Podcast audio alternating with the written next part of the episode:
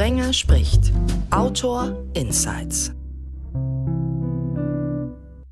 Sprenger spricht. Ja, hallo zusammen. Freue mich, dass ihr dabei seid. Freue mich, dass Stefan Kausen, der Sportreporter, Hochschuldozent und Autor, zum zweiten Mal bei Sprenger spricht. Hallo. Ja, hallo zusammen. Freue mich auch dabei zu sein. Danke. Stefan aus gutem Grund zu Gast, denn die Ausgabe geht zum Restart der Fußball-Bundesliga online, die gerade mal 22 Tage Spielpause hatte. Bei Spitzenpolitikern ist das sogar noch purer Luxus. Da gibt's gar keine Pausen, schreibt Antje Kapek in ihrem Buch. Hallo.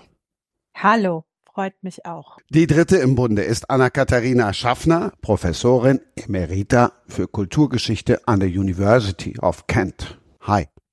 Hallo, danke für die Einladung. Ich freue mich aufs Gespräch. Anna, Kent ist jetzt keine Hochburg des Fußballs, ums mal vornehm auszudrücken.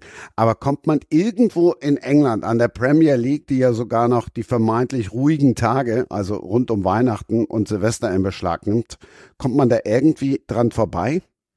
Ja, also ich kann die ganz gut ignorieren. ich glaube, ähm, man kann schon, man kann schon ausschalten, wenn man will. Ähm, aber ich denke, dass natürlich viele Leute ganz, ähm, ganz eifrig dem Geschehen folgen.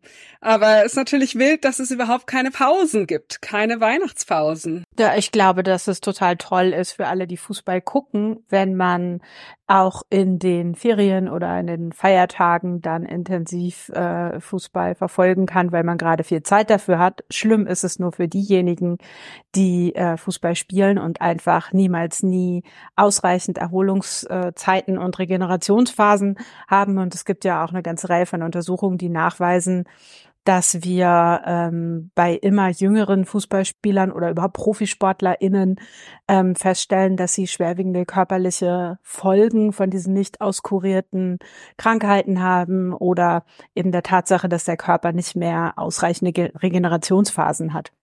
Aber ich bin auch selbst kein Profi. Ja, ich glaube, das ist ein sehr gutes Argument. Ähm, du hast von Krankheiten gesprochen und vom Körper. Ich glaube, beide Sorgen sind berechtigt, denn beim Profisport ist vor allen Dingen neben der physischen Dauerbelastung halt das Mentale die entscheidende Komponente. Und ich glaube, dass dieser ganze, pardon dafür, Circus Maximus an einem Limit angelangt ist und man kann die Engländer in ihrer Premier League wirklich nur bewundern für dieses Durchhaltevermögen. Meine Befürchtung ist, dass sie zum Saisonende bei den großen Turnieren, ob Europameisterschaft oder Weltmeisterschaft, dann letztendlich einen noch höheren Preis bezahlen als die Mannschaften oder beziehungsweise Nationen wie Deutschland, die sich immerhin eine kleine Winterpause gönnen und gegönnt haben. Ja, und wenn ich nur national drauf gucke, kann mir das ja vielleicht auch egal sein. Hauptsache, das Ergebnis stimmt am Ende. Nee, ja, nee, das, bitte nicht. So ein bisschen das Motto vom deutschen Fußball, aber den Preis, den die Spieler individuell dafür zahlen, der ist riesig. Und ich ja. äh, habe irgendwann mal eine Doku darüber gesehen, dass immer mehr Fußballer auch schon in ihren 30ern in schwere Depressionen verfallen, beziehungsweise sogar Selbstmord begehen, weil sie auch die Spätfolgen dieser immensen Belastung, sei es nun körperlich oder mental oder auch emotional, auf Dauer nicht verarbeitet bekommen. Und das ist natürlich ähm, ein Preis, den eigentlich niemand dafür zahlen sollte. Ja, und wenn sich Körper und Geist und Psyche nicht entspannen können, dann kommt man natürlich auch ganz schnell in das ähm, Burnout-Territorium rein. Und das ist auch bei Profifußballern immer mehr ein Thema. Wenn man sich nicht ausruht, wenn man einfach die Muskeln sich nicht erholen und nachbilden lässt und wenn man nicht mal abschaltet, dann ist der Körper einfach so einem Dauerstress ausgesetzt, der sich langfristig ähm, sehr negativ auswirken kann. Da gibt es auch durchaus Debatten in England. Ähm, und im internationalen Vergleich wird das schon bemängelt, dass es hier nicht ausreichend ähm, Pausen und Erholungsphasen gibt. Ich glaube, da, da ist die Premier League ähm, einfach ein bisschen rigoroser und härter und weniger äh, auf das ähm, Wellbeing der Spieler orientiert. Ja, man könnte das mit dem rigoroser und härter, natürlich auch mit der größeren Fokussierung auf die Monetarisierung und das ökonomische Spiegeln und davon ableiten. Es wird ja sehr oft darüber diskutiert, dass die Premier League mit weitem Abstand die meisten TV-Gelder generiert, also im Vergleich zu den anderen drei, vier Top-Ligen, Spanien, Deutschland, Italien, Frankreich, liegt England ja nicht ohne Grund so weit vorne. Und Antje hat eben etwas gesagt, was einfach stimmt. Über die Feiertage, der berühmte Boxing Day etc. ist für die Konsumenten, die ja auch in England zu größeren Zahlen das Pay-TV überhaupt ermöglichen und dann auch die Ausgaben refinanzieren, das ist natürlich Primetime im Sinne der Konsumenten und für die Akteure ist es eben eine Durchhaltesituation, die man, so wie wir es gerade besprochen, angedeutet haben, kaum ertragen oder auch durchhalten kann. Und da mache ich mir große Sorgen, dass nämlich ähm, auf dem Rücken der Spieler, obwohl ich die jetzt nicht bemitleiden muss erstmal, weil sie sind alle in Millionärsphären unterwegs, wie man sich das als normaler Mensch nicht vorstellen kann. Aber äh, gleichzeitig könnten sie alle Opfer dieses Systems und des überdrehten Rades namens Brot und Spiele werden. Ja, und es ist natürlich auch ein ähm, klassischer Ausdruck davon, dass ähm, du hast es jetzt gerade monetäre Interessen genannt. Man könnte auch sagen, es ist eine kapitalistische Verwertungslogik, die Menschen dazu antreibt, immer mehr Leistung zu zeigen und sich an, ab einem bestimmten Punkt auch selbst auszubeuten, nämlich dann, wenn die natürlichen menschlichen Grenzen dauerhaft und systematisch überschritten sind. Und das ist jetzt vielleicht im Fußball oder in anderen Profisportarten ähm, für die Industrie oder für die Gesellschaft als solche erstmal noch kein Problem, weil es einen fortlaufenden Nachwuchs gibt an, an jungen Menschen, die sagen, wir möchten aber gerne in den Spitzen- oder Leistungssport ähm, nachrücken, wenn äh, die anderen nicht mehr können und erschöpft aufgeben müssen. Aber in anderen Branchen stellen wir fest, dass dieses System genauso vorherrscht und irgendwann aber nicht mehr funktioniert und wir dann als Gesellschaft ähm, auch an schwierige Versorgungspunkte kommen. Ja, also wenn ich das kurz äh, sagen darf, darin steckt ja eine grundsätzliche Kapitalismuskritik, die ich auch teile. Ich glaube, dass wir seit den 80er Jahren, und das ist jetzt immerhin vier Jahrzehnte unter der Dominanz des Neoliberalismus leben und, wenn man das so interpretiert, wie gerade gesagt, auch leiden. Und man bezahlt für alles im Leben einen Preis.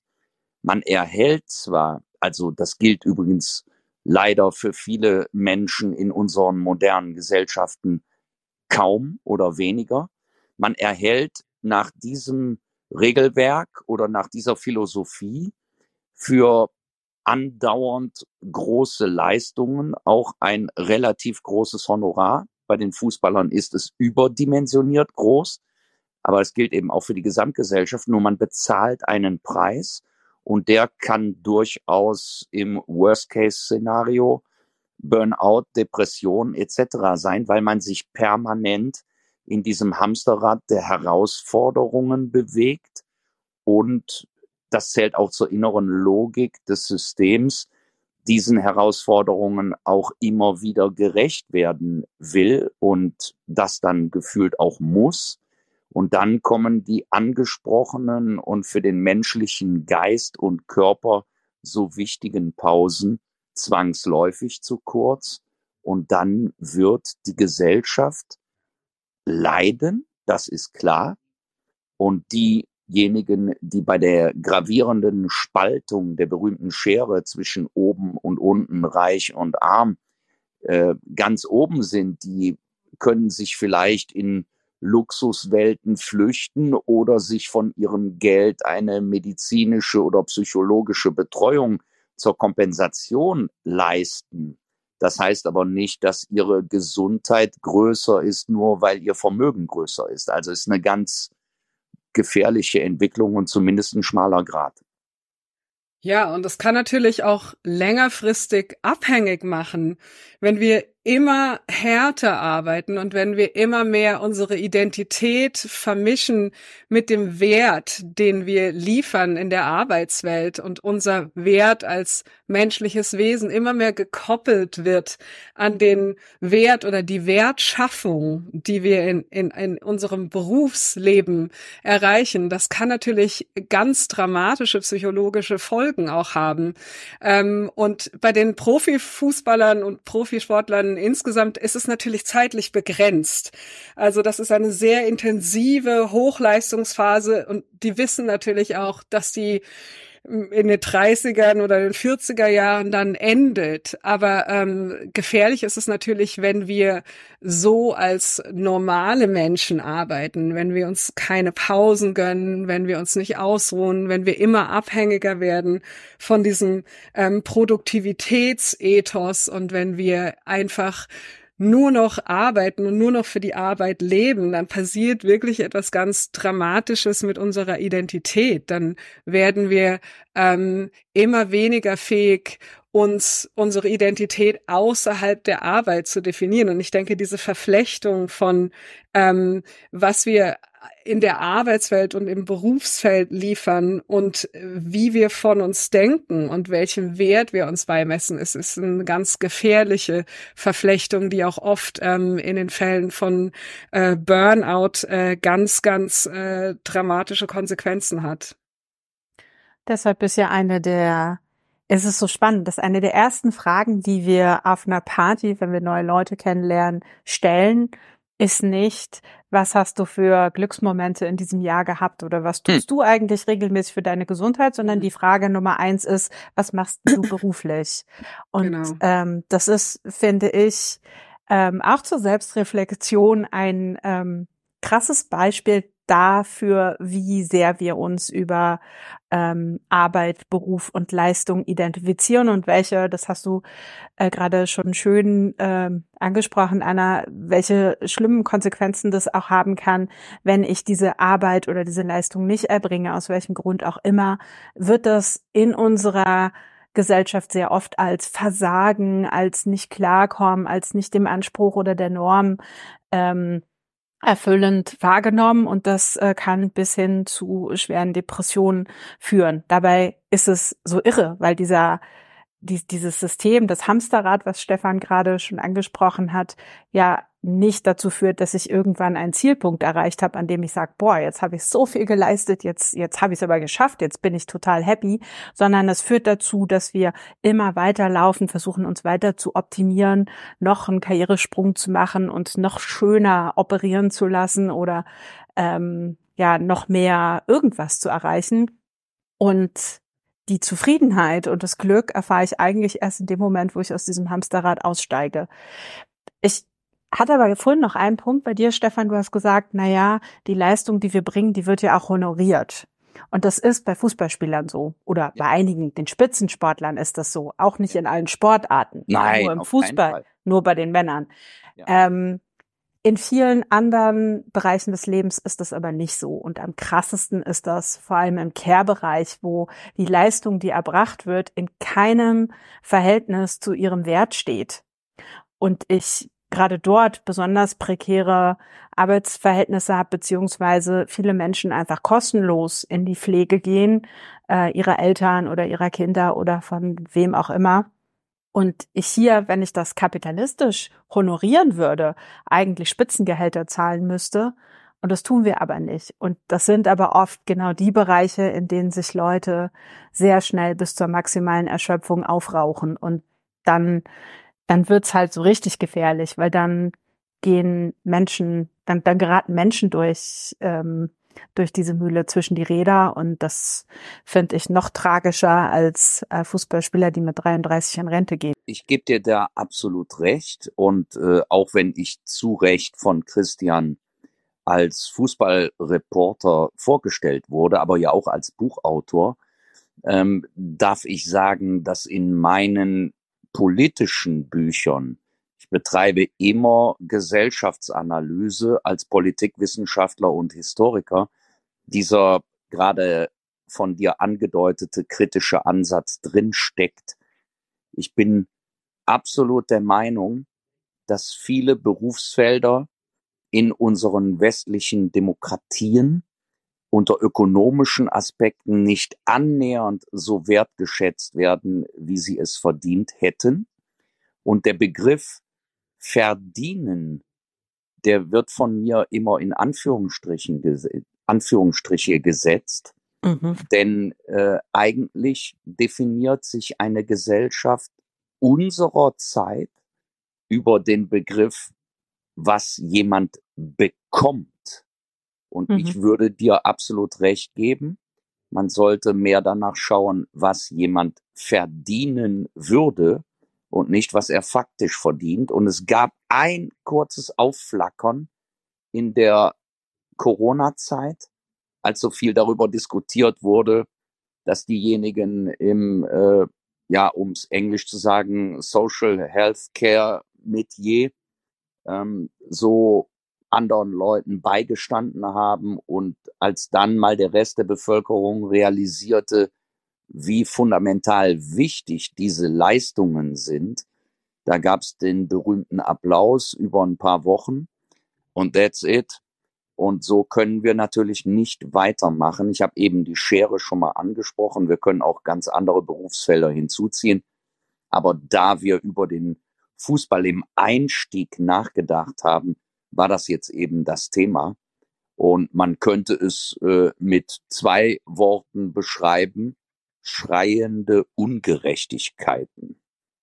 So ist das. Ja, und Ungerechtigkeit ist natürlich auch etwas, was ein ganz wichtiger Faktor ähm, in der Entwicklung in, in der Entwicklung von Burnout ist. Wenn wir wenn wir das Gefühl haben, dass wir keine gerechte Kompensation kriegen, wenn wir das Gefühl haben, wir operieren in Strukturen, die uns nicht dienen, die sogar mhm. gegen uns arbeiten, ähm, oder wenn wir einfach Ungerechtigkeit am Arbeitsplatz erfahren, in andere Leute werden befördert, verdienen mehr. Da gibt's natürlich auch die berühmte Gender Pay Gap und so weiter. Aber das Gefühl von Ungerechtigkeit und, und ungerecht behandelt zu werden am Arbeitsplatz ist ein ganz ausschlaggebender Faktor bei Burnout. Und es ist natürlich auch, weil wir die Arbeit so überbewerten. Ich denke, was wir erfahren ähm, im Moment ist eine alles durchdringende kulturelle Überbewertung von Arbeit. Ähm, und Arbeit bringt oft auch ein Heilsversprechen mit sich, weil wir von Arbeit längst nicht mehr nur ein Einkommen und Status erwarten, sondern wie Antje schon gesagt hat, unsere Arbeit ist identitätsstiftend und wir mhm. erwarten mhm. von unserer Arbeit auch noch, dass sie uns Sinn und Bedeutung vermittelt, ähm, dass, dass sie ein, ein Kanal für die Wertschätzung ist. Ähm, wir, er, wir erhoffen uns von der Arbeit oft quasi eine Existenzlegitimisierung ähm, und deswegen ist es natürlich auch unglaublich existenziell tragisch, wenn, wenn die, die Sachen bei der Arbeit nicht gut gehen. Ähm, Burnout ist, glaube ich, gerade so ein ähm, wahnsinnig prävalentes Phänomen, weil wir die Arbeit so kulturell hoch einschätzen und die Arbeit so viele verschiedene Funktionen erfüllt in unserem Leben. Und ähm, diese Multifunktionalität von Arbeit, unserer Arbeitsidentität, ist auch gerade die Gefahr. Ähm, und ich denke auch, dass deswegen ähm, immer mehr schiefgehen wird und dass immer mehr Menschen dagegen rebellieren. Und es fühlt sich natürlich auch immer mehr an wie Arbeit. Also ich finde es auch immer ganz interessant, dass man zum Beispiel von innerer Arbeit spricht oder sogar Freud spricht von der Traumarbeit.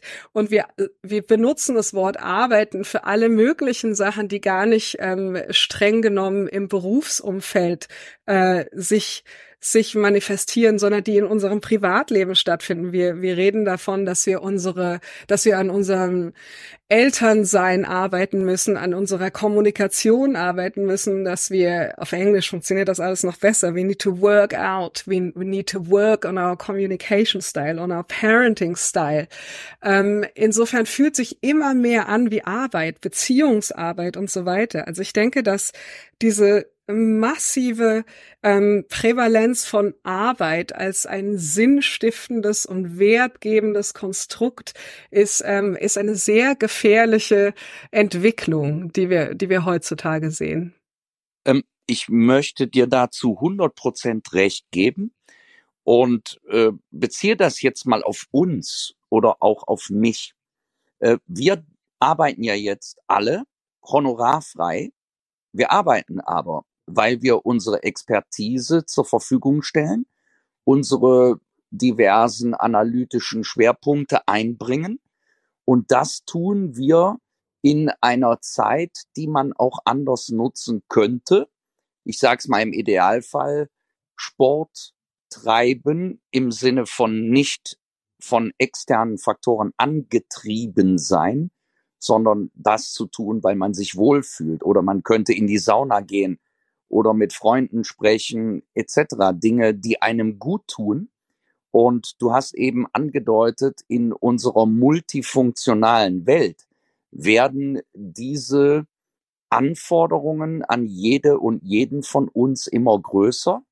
Und man kommt in einen Legitimierungsdruck und man kann kaum Nein sagen. Das ist jetzt keine Beschwerde gegenüber Christian, sondern nur eine nüchterne Feststellung. Und ihr werdet nicht glauben, wie viele Leute mir im Laufe des Jahres geschrieben haben.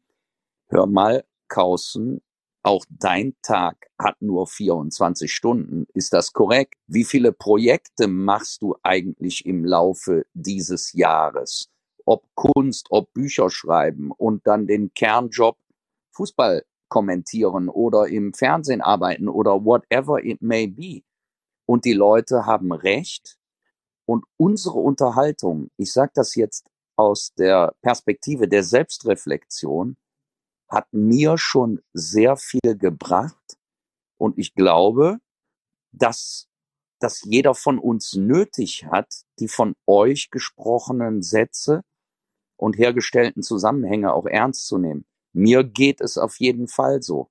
Ich brauche jetzt kein Bedauern und oh schade, aber das entspricht auch meiner Realität, dass man arbeitet nicht nur für eine Art von ökonomischer Belohnung, denn die hält sich sehr in Grenzen, sondern dass es oft auch eher um eine Art von Anerkennung geht. Mhm. Und du hast den Begriff eben genannt, der gefällt mir richtig gut, Existenzlegitimierung. Mhm. Und wenn man so weit ist, dann äh, wird das Eis schon dünn. Ja. ja. Dann bin ich jetzt ja mal kurz gefragt. Also ich sehe den Podcast tatsächlich nicht als Arbeit, verdiene damit nicht einen Cent. Aber ich habe jede Woche Horizonterweiterung und bringe jetzt einen anderen Begriff rein, was Amelie Fried in der Silvesterausgabe 22 gesagt hat. Da sagte sie, Christian, nicht Reichweite ist wichtig, sondern Resonanz ist wichtig. Mhm. Also das geht ja so dann in die, in die ähnliche Richtung. Ganz kurz zur Resonanz würde ich sagen, was natürlich auch ein ganz besonderes Problem ist, ist, wenn die Arbeit auch die Passion ist, wenn die Arbeit auch die Leidenschaft ist, also wenn man kreativ arbeitet, wenn man schreibt, wenn man Musik macht oder auch an der Universität sind natürlich oft viele Forscher sehr, sehr leidenschaftlich involviert in ihre Arbeit und dann ist die, diese Fähigkeit, dass man zwischen Arbeit und Leidenschaft oder zwischen Arbeit und Hobby, zwischen Arbeit und was man sowieso gerne machen möchte, zwischen Arbeit und Lernen, zwischen Arbeit und Horizonterweiterung unterscheiden, das wird immer schwieriger. Ähm, je mehr man eigentlich Arbeit macht, die einem auch Spaß macht. Aber da kann es natürlich dann sehr leicht zur Selbstausbeutung kommen und auch gerade wenn man selbstständig ähm, ist oder kreativ tätig ist, dann kann es oft passieren, dass die Grenzen sich extrem verwischen und sehr, sehr porös werden, dass man einfach das Gefühl hat, man möchte die ganze Zeit an gewissen Projekten arbeiten, weil sie einem auch Spaß machen und weil sie einem auch wirklich existenziell etwas geben. Aber es gibt natürlich auch bei Kreativen und bei Selbstständigen ähm, ganz viele Burnout-Fälle, weil wir können auch unsere eigenen schlechten und katastrophalen Chefs sein. Wir können auch wirklich uns selber in eine ähm, Position bringen, wo wir die ganze Zeit am Bildschirm kleben und uns keine Pausen mehr gönnen. Und dann sinken wir in diesen ähm, ermatteten, äh, verwelkten Zustand, wo wir nicht mehr richtig florieren und gedeihen können, wo wir einfach ähm, vor uns hin languishen. Da gibt's kein schönes Wort für auf Deutsch, aber dieses languishing, wo man weder richtig lebendig ist, noch richtig zusammengebrochen ist, noch richtig, richtig ausgebrannt ist. Ich denke, Languishing ist auch ein Zustand, den ganz viele Menschen kennen und der schon sehr zu einer sehr besorgenden Normalität geworden ist. Also ich kenne diesen Zustand unter dem Begriff Burn-on. Das ist das mhm, Gegenteil Burn von, ist schön. Ja. von Burnout. Und ich habe selbst auch einen Beruf, der mit sehr viel Leidenschaft und Passion verbunden ist. Ich bin Politikerin und ähm, kann alles, was du über die Kreativen und WissenschaftlerInnen gesagt hast, auch auf mich vereinen. Ich glaube, die spannende Frage stellt sich, wo beginnt die Selbstausbeutung? Und als Politikerin, also na, vieles von dem, was du vorhin gesagt hast, dachte ich, oh ja, ja, stimmt. Also wenn ich mich selbst reflektiere, erkenne ich das auch. Diese, die Tatsache, dass ich das Gefühl habe, für mich selbst etwas Sinnstiftendes zu tun, weil ich die Chance habe, Welt zu verändern, sei es meine kleine kommunale Lebensumgebung oder eben die ganz große Welt, je nachdem, wo ich aktiv bin.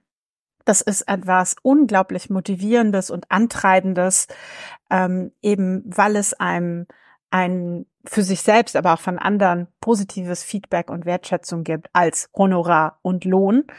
Ähm, schwierig wird es natürlich dann, wenn ich dauerhaft meine, ähm, ich nenne es jetzt mal menschlichen Grenzen überschreite, also als die körperlichen, psychischen, emotionalen, wie auch immer, und ähm, keine Regenerationsphasen mehr habe. Ich habe oft festgestellt, dass ich unheimlich viel und wahnsinnig lange durchhalten kann, selbst in der Krise, selbst mit 18, 20 Stunden Tagen, ähm, ohne Wochenende, ohne Urlaub, durchgängig, solange ich dabei Dinge erreicht habe. Schwierig mhm. wird es immer dann, wenn es nur noch negativer Impact ist. Also wenn man wirklich nur noch Krise verwaltet und nie das Gefühl hat, dass da irgendwas für zurückkommt, dass man nicht irgendeinen positiven Gewinn daraus ziehen kann, sei es, dass man weiß ich nicht, in der Corona-Pandemie dafür sorgt, dass Schulen wieder aufmachen oder auch nicht oder also, dass man sich selber irgendwie bestätigt in dem, was man tut. Und dann kann das aus dieser permanenten Überarbeitung heraus auch sehr schnell ähm, in, in gefährlichen Schlingerkurs äh, führen. Aber vielleicht kannst du ja noch mal erklären, was Selbstausbeutung oder wie man Selbstausbeutung definiert, weil das ist, glaube ich, für viele Menschen, die dazu neigen, viel zu arbeiten aus einer inneren Motivation heraus, sei es bei Journalistinnen oder ähm, oder in anderen Bereichen wahrscheinlich ein schwieriges, schwieriger Gradmesser äh, für sich selbst abzuschätzen.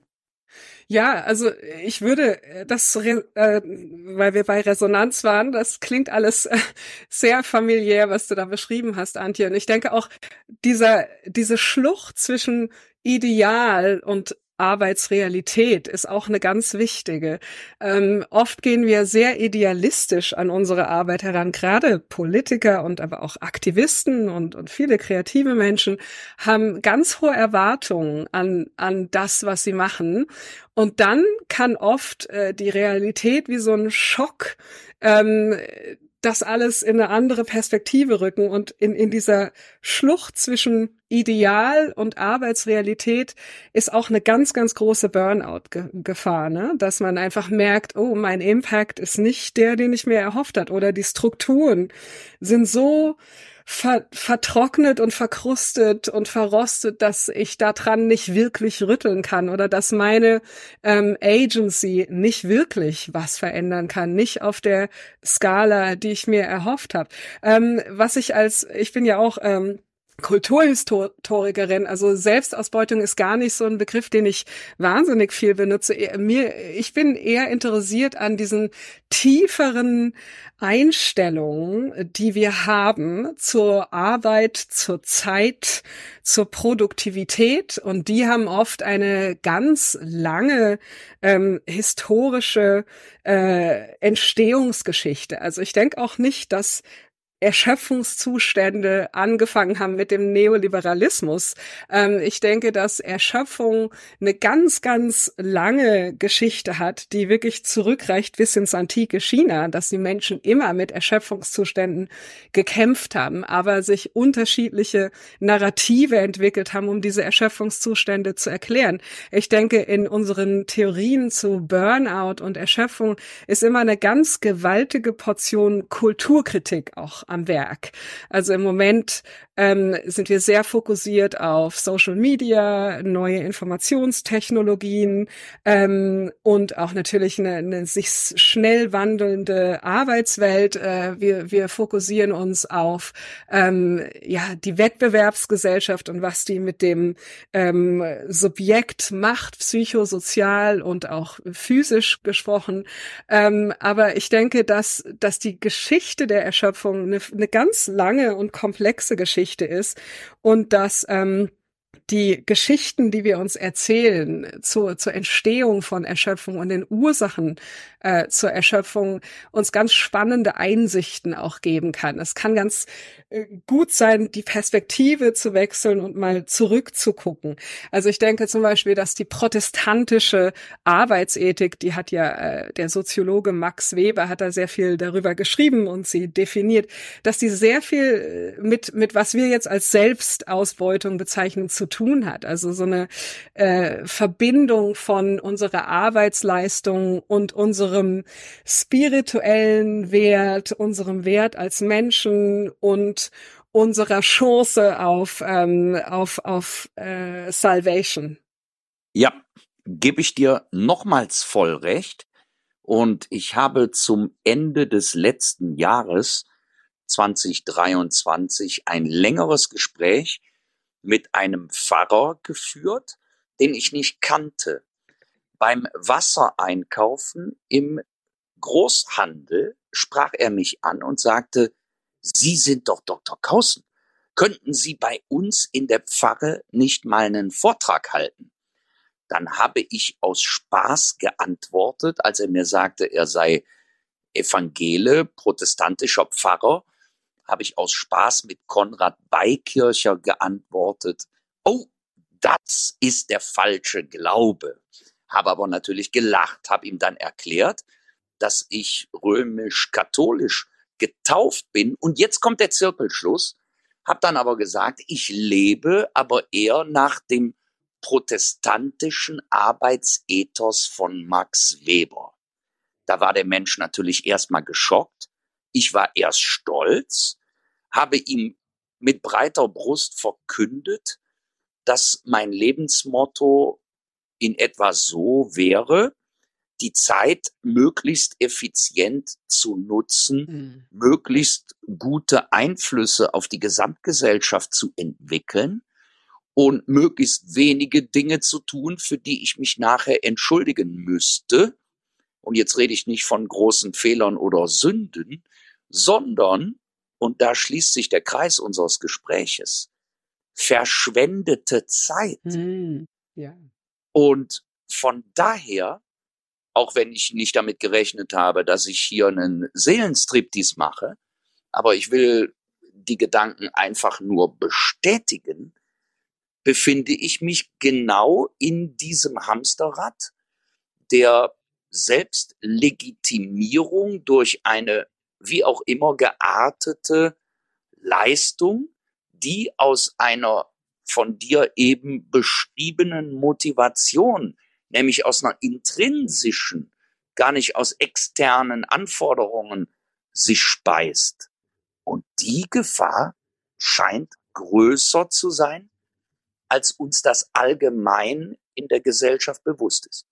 Ja, absolut. Das ist diese Verinnerlicherung von ähm, älteren kulturellen und ähm, sozialen Werten und äh, mhm. Wertsystemen mhm. und Geschichten und wir haben die verinnerlicht. Die sind in uns drinne. Wir brauchen gar nicht diesen bösen Boss, diesen Sklaventreiber, der uns Korrekt. dauernd an, der uns dauernd von außen antreibt. Das ist das Problem, ne? Dass diese kulturellen Narrative und ähm, Legitimationsfantasien, die sind ganz tief in uns drinne und ähm, und die sind oft der Grund da, dafür, warum wir an, an Burnout erkranken.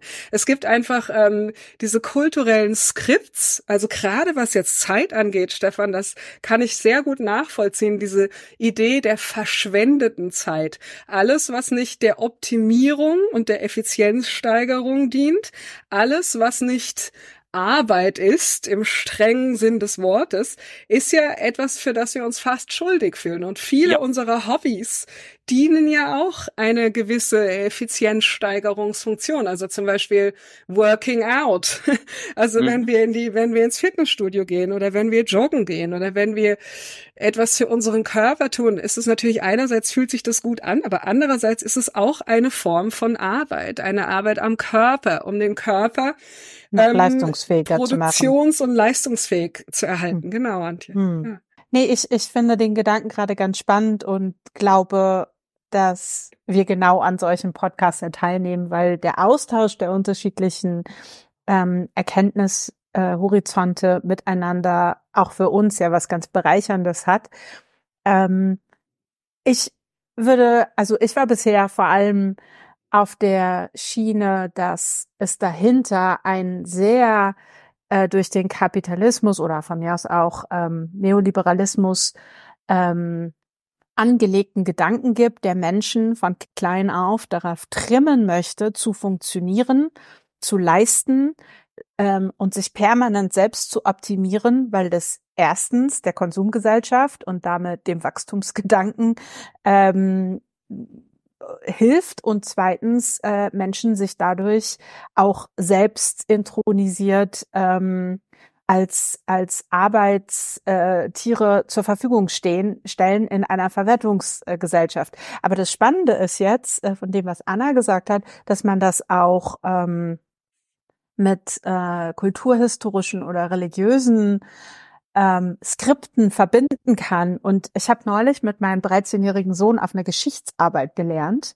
und er musste das Ständesystem aus der Zeit des Absolutismus nochmal lernen. Und die Frage, was haben die absolutistischen Könige so anders gemacht als die Könige davor? Ähm, und welche Bedeutung hatte der Klerus und die Bauern davor?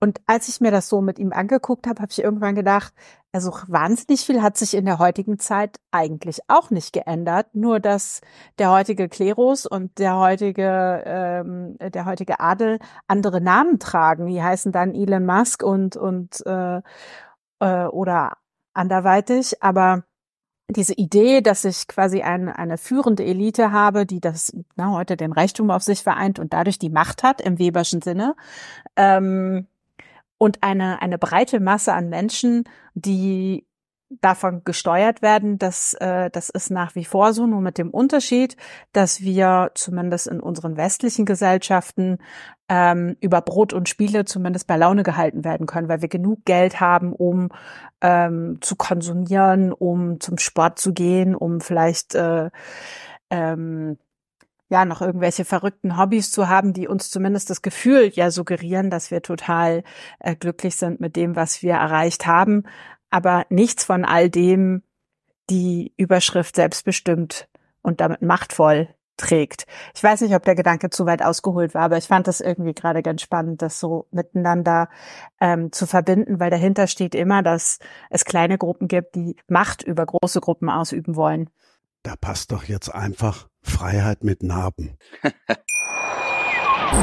Schatz, ich bin neu verliebt. Was?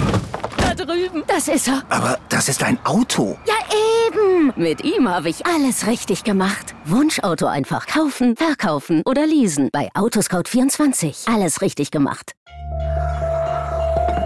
Vernimmt sich, was man will, dann wilde Gerüchte entstanden. Fast nichts davon stimmt. Tatort. Sport. Wenn Sporthelden zu Tätern oder Opfern werden, ermittelt Malte Asmus auf meinsportpodcast.de. Folge dem True Crime Podcast, denn manchmal ist Sport tatsächlich Mord. Nicht nur für Sportfans.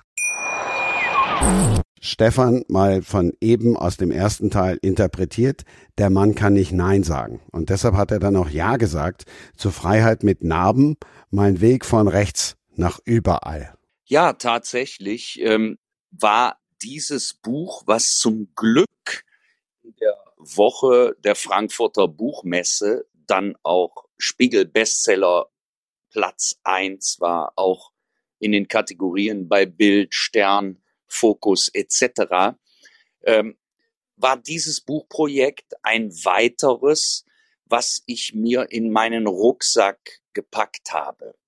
Meine eigenen Bücher über die letzten Jahre waren immer sehr gesellschaftsanalytisch aktuell. Ich wurde aber gebeten, an einer Autobiografie eines sehr umstrittenen Musikers mitzuarbeiten. Und wie ich das oft mache, im Gegensatz zu den meisten Journalisten, google ich nicht, sondern fahre mit einem sprichwörtlich weißen Blatt Papier zu einer Person, die ich nicht kenne und gebe damit indirekt eine komplett neue Chance, unabhängig von der Vergangenheit des Menschen. Und in dem Falle hat sich das als sehr wertvoll herausgestellt, weil die Vergangenheit dieses Menschen, er heißt Philipp Burger und ist der Sänger der sehr umstrittenen Band Freiwild, weil dieser Mensch eine sehr dunkle, nämlich rechte Vergangenheit hatte und die liegt aber über 20 Jahre zurück.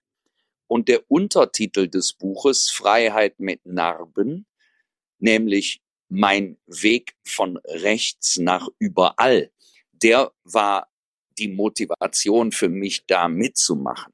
Ich komme selber eher aus einem linksgrün alternativen Spektrum. So sind auch all meine Bücher vom Kern her konnotiert.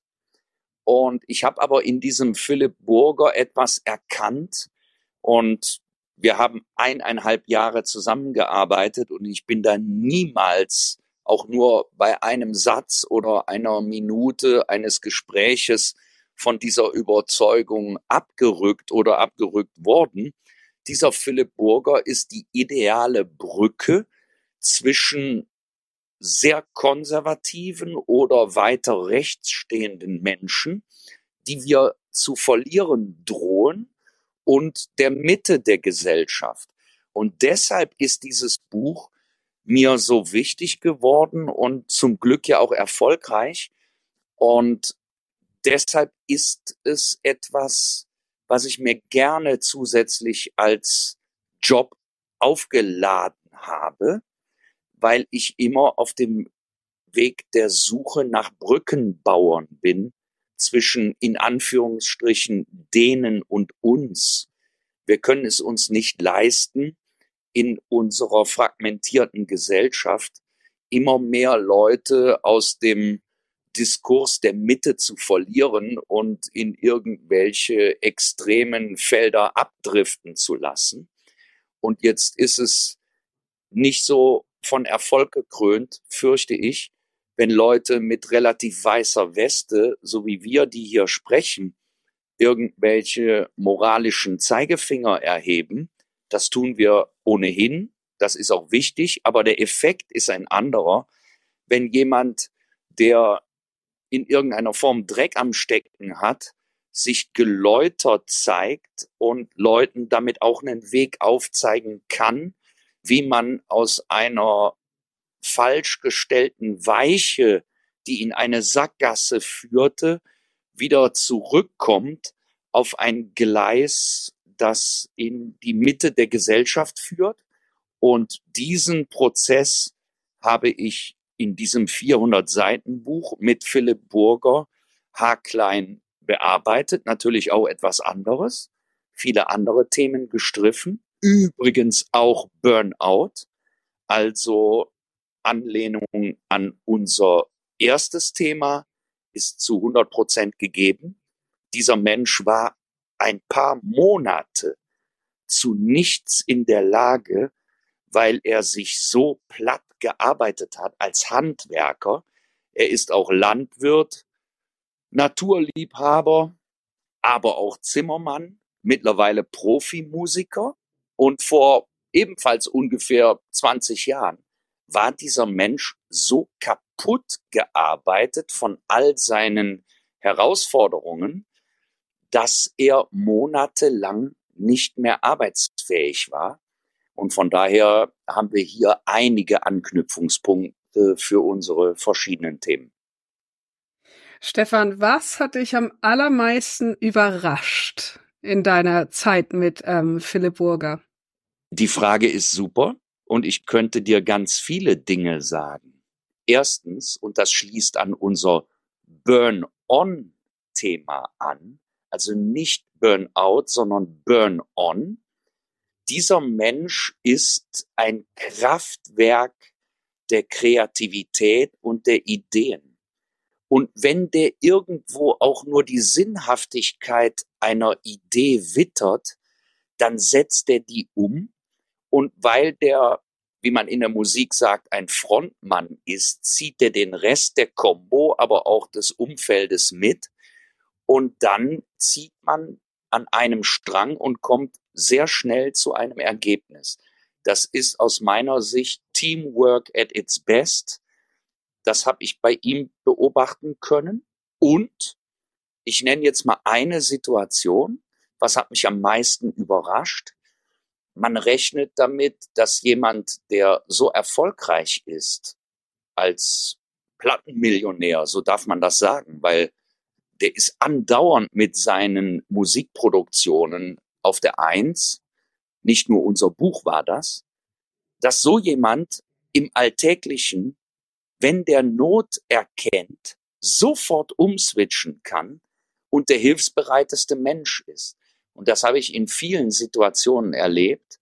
Und da kann ich im Nachhinein nur sagen, Chapeau für diesen wirklich gelebten Humanismus und umso schlimmer ist, dass dieser Mensch Philipp Burger in der medialen Außenbetrachtung in unserem Zeitalter Copy-Paste immer wieder in dieselbe Schublade gesteckt wird und immer wieder mit der großen Moralkeule regelrecht erschlagen wird und die Vorverurteilungen nicht aufhören, obwohl er dann spätestens in ein, zwei Solo-Plattenprojekten und jetzt in dem Buch seine Geschichte komplett offen erklärt und erzählt hat, ohne etwas unter den Teppich zu kehren und die berühmte zweite Chance im Leben von ganz vielen moralisierenden Menschen einfach nicht bekommt.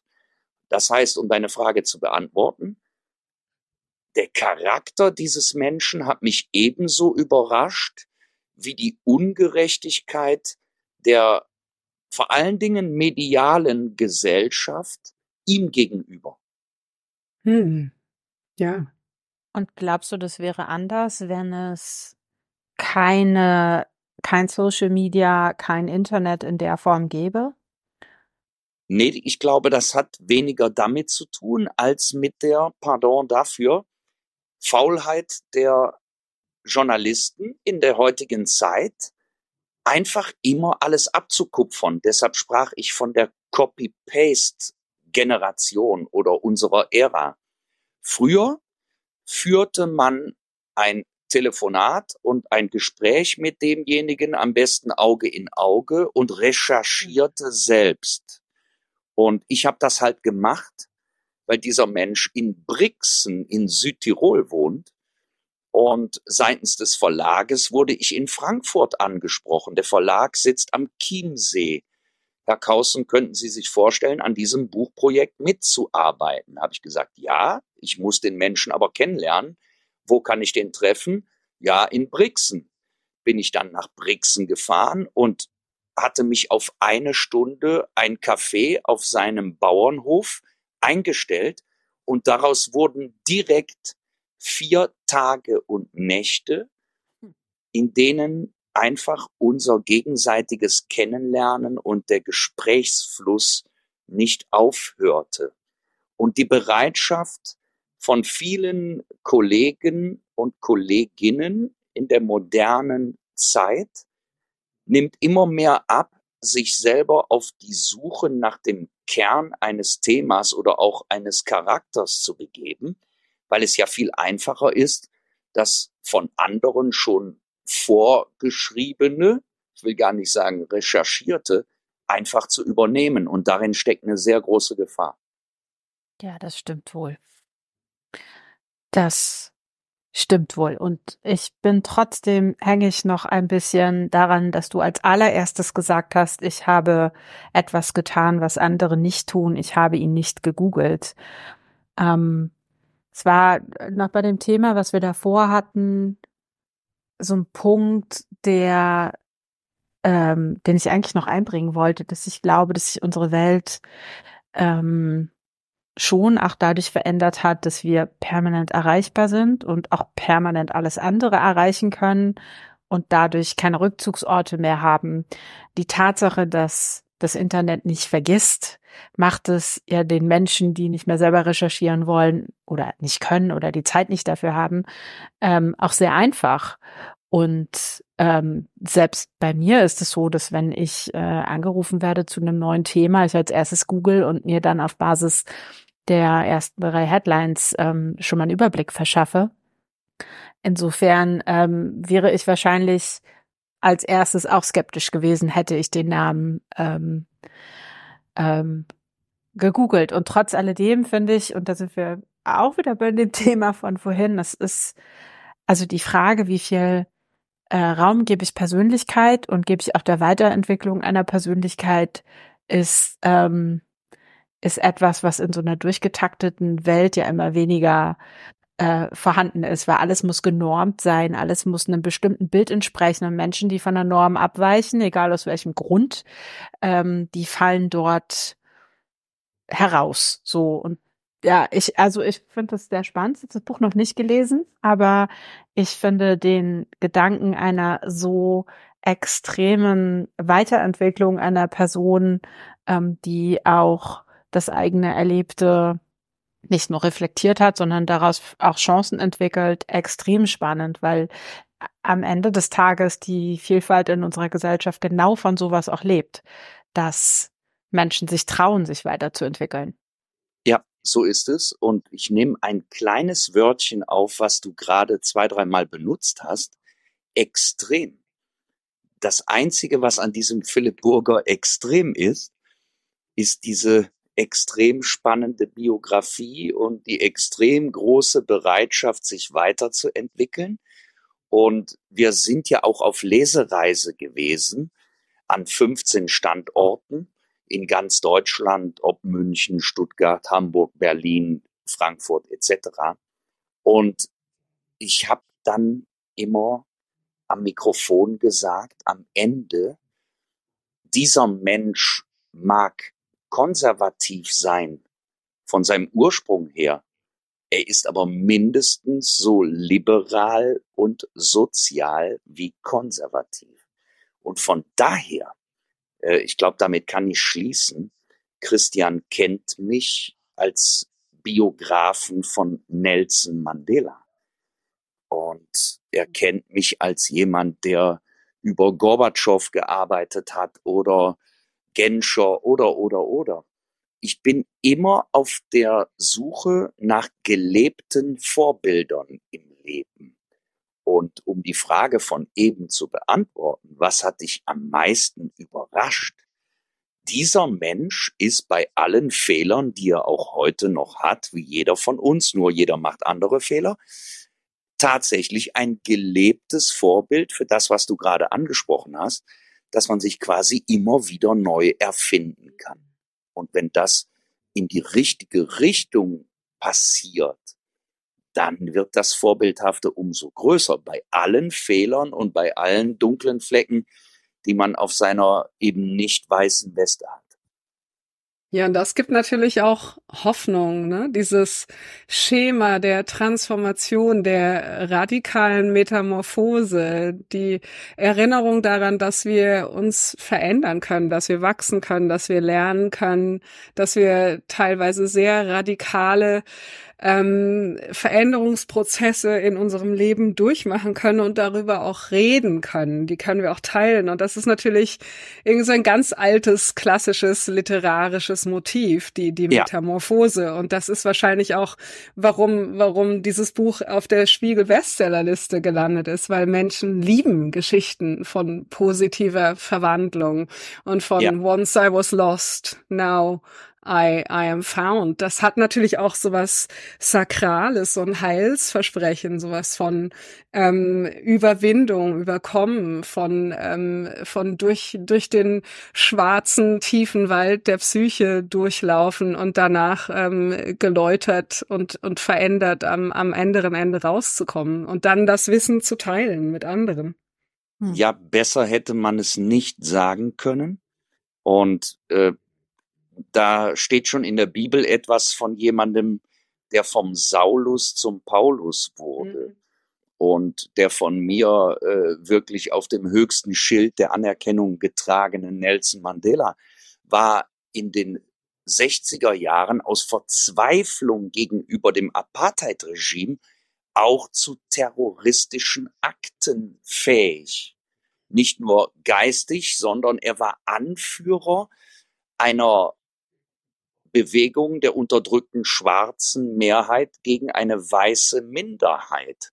Und äh, eben in unserem ersten Teil fiel mal der Begriff des Unrechtbewusstseins oder Gefühls, ungerecht behandelt zu werden. Das führte bei Mandela zu einer radikalen Form der Opposition. Und dieser Transformationsprozess hat bei ihm, so knallhart das jetzt klingt, in 27 Jahren im Gefängnis stattgefunden.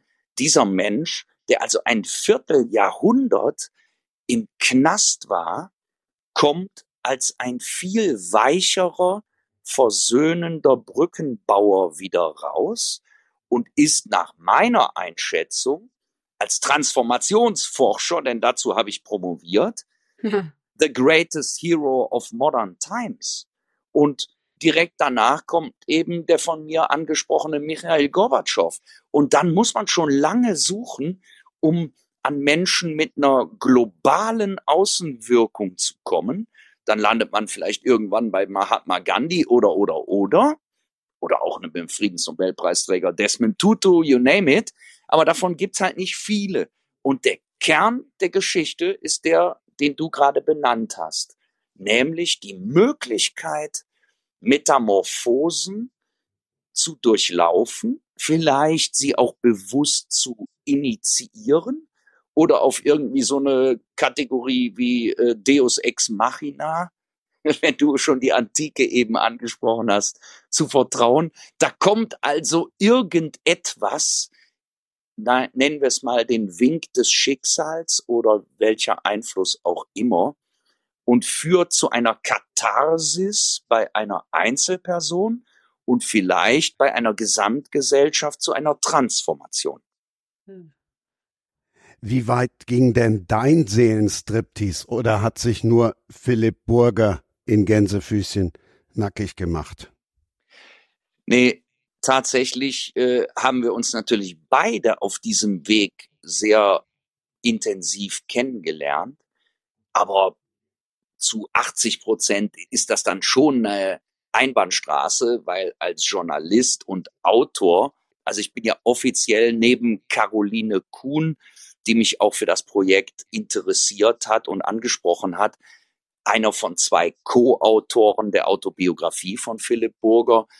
Ähm, natürlich stellt man als Journalist die Fragen und wenn man Fragen stellt, ergeben sich aus den Antworten wieder neue Fragen, aber gleichzeitig, und das ist vielleicht ein spannendes Schlusswort zu unserer Auseinandersetzung im positivsten Sinne, gleichzeitig habe ich etwas durch Philipp Burger, der ja eigentlich aus Südtirol kommt, aber in Deutschland Millionen von Fans hat und Deutschland sehr viel bereist hat wegen seiner Konzerte etc.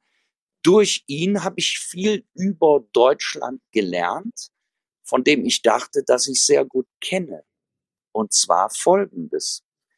Ähm, so hart das jetzt klingt, in den Metropolen Köln, Berlin, München, Hamburg, Frankfurt, Düsseldorf etc.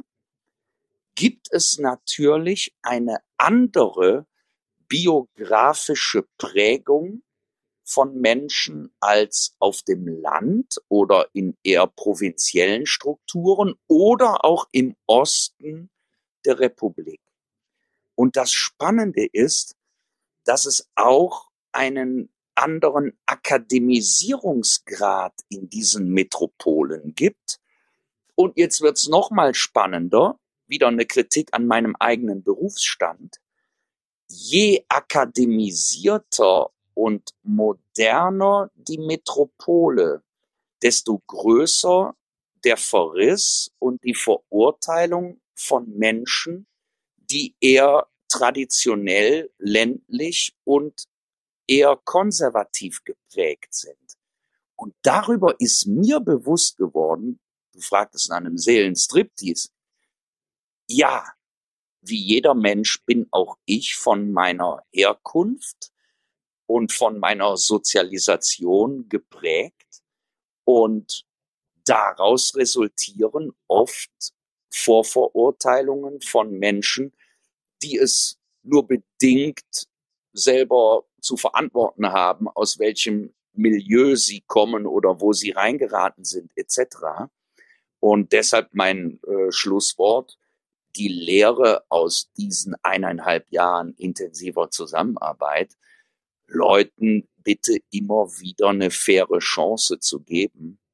Denn äh, selbst Leute, die mal im Knast waren, denen gönnt man ja ein sogenanntes Resozialisierungsprogramm weil man darauf hofft, dass sie zu vernünftigen Einstellungen und Handlungen und damit, also zurückkehren und damit in die Mitte der Gesellschaft.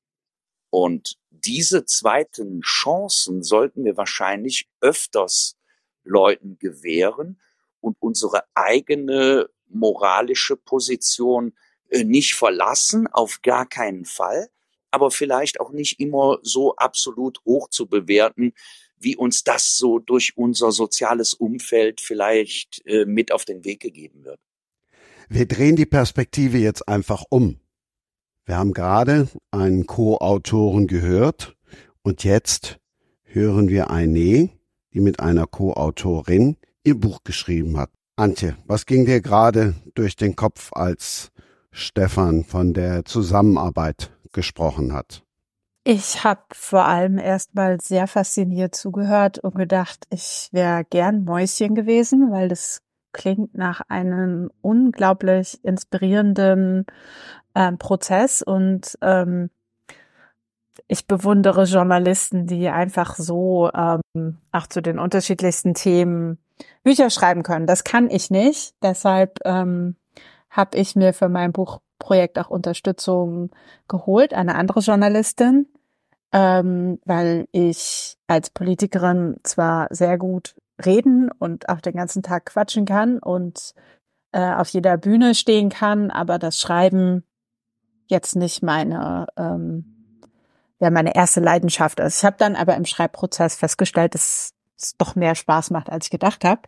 Ähm, ja, aber so ähm, bin ich vor, ich weiß gar nicht, knapp zwei Jahren gefragt worden, ob ich Buch schreiben möchte und habe aber einen ersten Reflex gesagt, okay, aber nicht alleine. Ich, ähm, ich möchte ein Profi an meiner Seite haben und äh, so sind Anna Maas und ich äh, zusammengekommen und haben das Buch Macht und Müdigkeit geschrieben. Und soll ich euch was dazu erzählen? Ja, ich wollte gerade sagen, erzähl uns ruhig mehr, aber wunderbar, klar. Gerne mehr. Ähm, ich bin ähm, ich bin in die Politik gerutscht ohne dass ich das eigentlich wollte. So, mein Vater war schon Politiker. Ich komme aus einer unglaublich politisch bewegten Familie, allerdings aus keiner akademischen, sondern ähm, aus eher einer aktivistischen. Meine Mutter war Punk und hat Häuser besetzt. Mein Vater hat die alternative Liste in Berlin, also in Westberlin mitgegründet und ähm, war dann auch irgendwann für die AL im Abgeordnetenhaus von Westberlin. Und so war irgendwie der, der Kampf und der Streit und ähm, das Diskutieren und das Weltverändern wollen schon in meine Wiege gelegt. Und es hat sich dann aber eher durch einen Zufall ergeben, dass ich selber Berufspolitikerin geworden bin.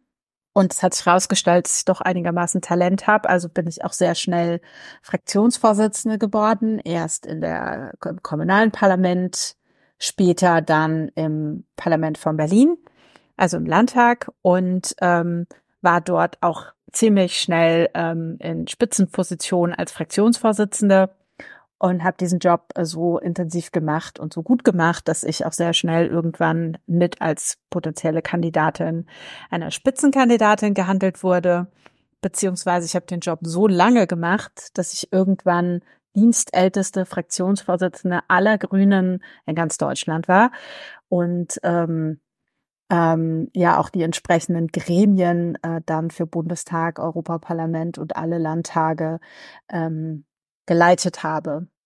Und ich habe das ja vorhin schon mal erzählt, Politik ist ähm, unglaublich sinnstiftend, wenn man es aus einer inneren Überzeugung heraus betreibt. Es gibt natürlich auch Leute in der Politik, denen es vor allem um Macht und persönliches Ego geht. Aber das ähm, war bei mir nicht so, sondern ich komme aus äh, einer ja eher armen Familie, die nicht akademisch ist und ähm, der Wunsch irgendwie aus dem, was mir geschenkt wurde, etwas zu machen und die Welt zu verändern und es vielleicht auch für nachwachsende Generationen äh, leichter zu machen, war für mich ein sehr starker Antrieb. Und das ähm, geht jetzt auch nicht so von heute auf morgen, sondern ich bin reingerutscht und habe ähm, aber irgendwann festgestellt, ich arbeite eigentlich jeden Tag 18 Stunden und ich mache auch nichts anderes mehr. Und das hat äh, in einem sehr äh, gravierenden Rücktritt ähm, sich dann irgendwann ähm, geäußert. Ich bin zwei Tage vor dem Beginn des Ukraine-Kriegs äh, von einem Tag auf den anderen als Fraktionsvorsitzende zurückgetreten und ähm, habe das mit den Worten begründet, dass ähm, Spitzenpolitik so etwas ist wie Hochleistungssport nur ohne Bewegung. Und ich an einem Punkt stand, an dem ich einfach nicht mehr konnte. Ich hatte keinen klassischen Burnout und auch keine Depression, aber ich war politisch ausgebrannt. Ich hatte keine Lust mehr, ähm, diesen krassen Erwartungsdruck, diese krasse Verantwortung, diese menschenfeindlichen Arbeitsbedingungen noch weiter zu ertragen, wenn gleichzeitig ähm, zu wenig ähm, in der Waagschale lag von dem, was ich eigentlich erreichen kann. Und das meine ich nicht für mich als äh, Karriereschritt, sondern tatsächlich Veränderungen in der Gesellschaft. So, und äh, dann ist zwei Monate später gab es einen großen Skandal um Anne Spiegel und ähm, das hat dazu geführt, dass ich einige Interviews gegeben habe und so kam irgendwie die Idee, ich könnte auch meine Geschichte erzählen.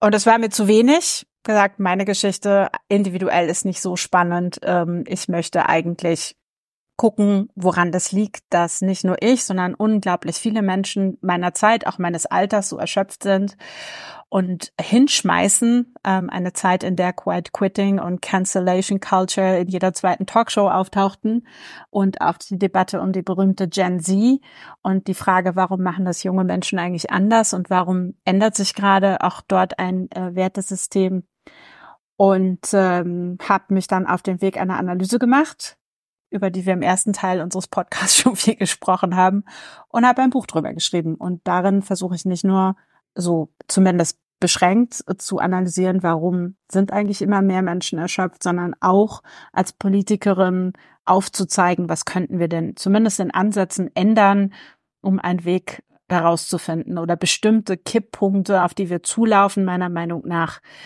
abzuwenden. Und so ist ein Buch entstanden, in dem ich sehr viele sehr ähm, persönliche Geschichten über mich erzähle, wie ich zum Beispiel 20 Minuten vor der Geburt meines zweiten Kindes noch Radiointerviews gegeben habe und ähm, dann im Krankenhaus liegend mit Schläuchen aus allen Richtungen ähm, dann auch schon wieder vollumfänglich gearbeitet habe. Ähm, und gleichzeitig ähm, mache ich zum Beispiel am Beispiel des Gesundheitssektors aber darauf aufmerksam, was es bedeutet, wenn Menschen immer permanent so an ihren eigenen Leistungsgrenzen kratzen und wie gefährlich das sein kann, wenn ähm, ich dann Bewegungen habe, in denen kollektiv Menschen hinschmeißen, weil sie sagen, wir wollen nicht mehr. Und das haben wir gerade in der Corona-Zeit im Gesundheits- oder im Pflegebereich gesehen. Da haben Tausende von Menschen in pflegenden Berufen von einem Tag auf den anderen aufgehört mit der Folge, dass wir ähm, Stationen teilweise sogar ganze Krankenhäuser schließen mussten und dann wird es eben sehr gefährlich. Dann ist es eben nicht nur ähm, irgendwie ein Bereich, der sich transformiert, sondern dann ähm, ist die Versorgungssicherheit in einem Land nicht mehr gewährleistet. Und ich glaube, dass diese strukturellen und systemischen ähm, Erschöpfungszustände eben in bestimmten Bereichen ausgesprochen gefährlich werden können und wir erst dann, wenn wir sie erreicht haben, aber bereit sind, auch wirklich grundlegend etwas zu verändern. So, ja, habe ich am Ende gesagt, manchmal muss man erst aufhören, um so richtig anfangen zu können. Und das ist seitdem auch mein Motto und das ist so ein bisschen auch die Überschrift von dem Buch. Also ich muss dir, pardon, dass ich da reingrätsche als Fußballer, äh, ein Riesenkompliment machen für deine Offenheit. Und äh, ich bin du hast eben mal gefragt, äh, was hat dich am meisten überrascht? Also, dass man überhaupt in der Lage ist, in der Phase der unmittelbar bevorstehenden Geburt in irgendeiner solchen Form noch zu arbeiten und dann auch unmittelbar danach wieder, das hat mich jetzt an diesem Gespräch am meisten überrascht. Erstmal Kompliment dafür und gleichzeitig kommt unser Thema Arbeitsethos nach Max Weber wieder zum Tragen. Wenn also selbst die natürlichste Situation im Leben einer Frau mit den größtmöglichen Belastungen, nämlich ein Kind zu gebären, wenn selbst diese Belastungssituation einen nicht davon abhält, seinen gefühlten Pflichten nachzukommen, dann haben wir natürlich ein wirklich gravierendes Problem. Und ähm, ich möchte keine Eigen-PR betreiben, aber ich habe 2020 ein Buch geschrieben und das heißt Wir verhungern mit vollen Mägen. Und der Untertitel, der wird dir gefallen, lautet Zeit für einen ökologischen Humanismus. Und ich habe in diesem Buch sehr viele dieser überdrehten Räder beschrieben, sei es die überdrehte Globalisierung oder Digitalisierung. Das streift viele unserer besprochenen Themen. Und ich bin jetzt sehr überrascht, dass es jemanden wie dich biografisch, autobiografisch so erwischen kann. Und äh, bin dir dankbar, dass du dann den klaren Entschluss für dich getroffen hast und die Konsequenz oder auch die Reißleine gezogen hast. Weil ähm, offensichtlich wirst du noch gebraucht. Ja, mindestens von mir auf jeden Fall. Ich glaube, das Erschreckende ist, dass ich kein Einzelfall bin und mhm. dass, dass das auch für mich also in dem Moment, in dem man zurücktritt, ist man natürlich auch erstmal mit sich selbst beschäftigt, aber die Erkenntnis, dass ich nicht die einzige Politikerin bin, die komplett am Limit ist, sondern weit darüber hinaus, die hatte ich auch vorher schon. Wir sitzen in Gesprächen, in denen Politiker, die einem gegenüber sitzen, mitten im Gespräch einschlafen oder mhm. ähm, äh, äh, am ganzen Körper zittern, graue Haut haben, die, also, oder einfach schon um 14 Uhr jeden Tag zum Rotweinglas greifen. Und viele andere Dinge, wo man denkt, das ist nicht gesund und nicht normal. Aber diese, diese Situation in dem Krankenhaus ist auch nur eine von vielen Beispielen aus meinem Leben, die ich in diesem Buch beschreibe. Ich habe noch viele andere Beispiele gebracht. Ähm, die zeigen, wie hoch trainiert wir darauf sind, jede körperliche oder emotionale Regung zu unterdrücken. Mhm. Hunger, Durst, der Wunsch mal auf die Toilette zu gehen, alles wird unterdrückt, um zu funktionieren. Und warum ist das so? Ich habe ähm, vor zwei Monaten, glaube ich, war das, ähm, gab es ein großes, äh, eine Bild-Titelseite mit Nancy Faeser, unserer Bundesinnenministerin in einem Bademantel. Und darunter stand, jetzt macht sie Urlaub oder weiß nicht mehr genau, was die Headline war, aber es war auf jeden Fall eine Skandalisierung der Tatsache, dass sie es wagen kann, Urlaub zu machen für, ich weiß nicht, fünf Tage nachdem sie gerade den Landtagswahlkampf in Hessen bestritten hatte und nachdem es große Krisen ähm, auch äh, in unserem Land gab und es aber trotz alledem in der allgemeinen öffentlichen Meinung ähm, PolitikerInnen aberkannt wird, auch nur irgendwann mal Mensch zu sein. Und diese Gnadenlosigkeit führt dazu, dass sich Menschen in der Politik komplett aufrauchen. Und jetzt könnte man sagen, selbst schuld hast du dir ja so ausgesucht. Das Problem ist aber, dass wir natürlich auch Vorbild für die Gesellschaft sind und wie wir mit uns selbst umgehen, prägt nicht nur das Bild auf andere und für andere, sondern es prägt natürlich auch die Art von Politik, die wir machen und welche Erwartungen wir an Menschen in unserem Land haben, beziehungsweise wie wir Regeln und Gesetze ausgestalten. Und deshalb glaube ich, dass das ähm, in vielerlei Hinsicht eine ganz, ganz ungesunde Entwicklung ist, ähm, von der wir alle ähm, ja im schlimmsten Fall äh, Schaden nehmen, weil ich also ich möchte von keinem Arzt operiert werden, der gerade 48 Stunden lang am Stück gearbeitet hat und so möchte ich eigentlich auch nicht von PolitikerInnen regiert werden, die komplett durch sind. Ähm, ja, ich muss unbedingt dein Buch lesen, Antje, und ich wollte dich noch mal zu dem Titel fragen: Macht und Müdigkeit. Wie siehst du denn das Verhältnis zwischen Macht und Müdigkeit. Du hast ja gemeint, du kommst aus einem Aktivistenhaushalt ähm, und das, du bist auch eher auf der idealistischen Seite des politischen Spektrums aktiv gewesen. Ähm, und ich wollte dich fragen, weil oft wird ja auch Burnout mit Machtlosigkeit in Zusammenhang gestellt. Also dass man gerade weil man keine Kontrolle hat, weil man das Gefühl hat, man kann nichts mehr irgendwie beeinflussen, dass Personal Agency, Subjectivity ähm, nicht nichts mehr bringt, weil weil weil die komplexen geopolitischen Strukturen ähm, so so äh, ab abstrakt sind, dass wir nicht mehr darauf einwirken können, dass wir so ein Gefühl von Machtlosigkeit haben. Ähm, und du hast natürlich jetzt auch eine sehr äh, toxische ähm, Working Culture beschrieben bei den Politikern. Aber ich wollte dich noch mal fragen, wie du das Verhältnis zwischen Macht und Müdigkeit siehst. Also der Untertitel ist tatsächlich Macht und Müdigkeit, eine überfällige Kritik unserer Politik der Selbstausbeutung. Und ich beschäftige mich in meinem Buch auch mit der Frage, welchen Einfluss hat Macht beziehungsweise Machtlosigkeit auf den Grad der Erschöpfung. Denn, also wir haben das vorhin schon mal so ganz leicht gestriffen, das Thema.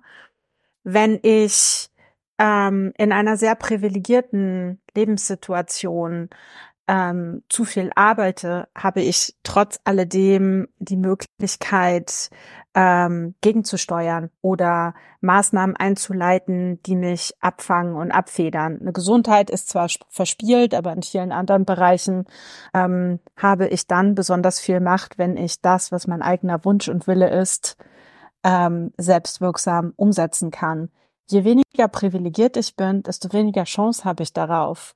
Also bin ich der gut verdiente männliche weiße Manager mittleren Alters, habe ich eine ganz andere Ausgangssituation als die alleinerziehende Mutter mit pakistanischen Namen und ähm, vielleicht noch anderer Religion und niedrigem Einkommen. Also hm. man kann diese Tabelle grenzenlos fortsetzen, aber ich ähm, stelle fest, dass ich nicht nur unterschiedliche Startbedingungen habe, mit denen ich überhaupt ins Leben starte und dann Möglichkeiten für mich entwickeln kann, sondern ich stelle auch fest, dass Menschen mit weniger privilegierten Lebensbedingungen ähm, sich deutlich mehr abstrampeln müssen, um überhaupt zu überleben oder einen bestimmten Lebensstandard zu halten.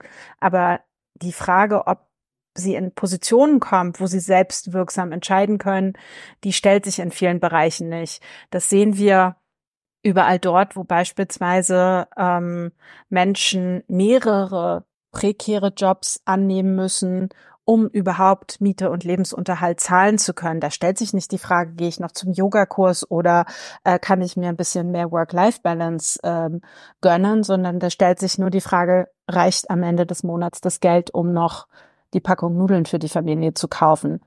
Und mhm. insofern hat vor allem das Fehlen von Macht sehr oft harten Einfluss auf die Müdigkeit, aber auch das Streben nach Macht führt sehr oft zu großer Müdigkeit.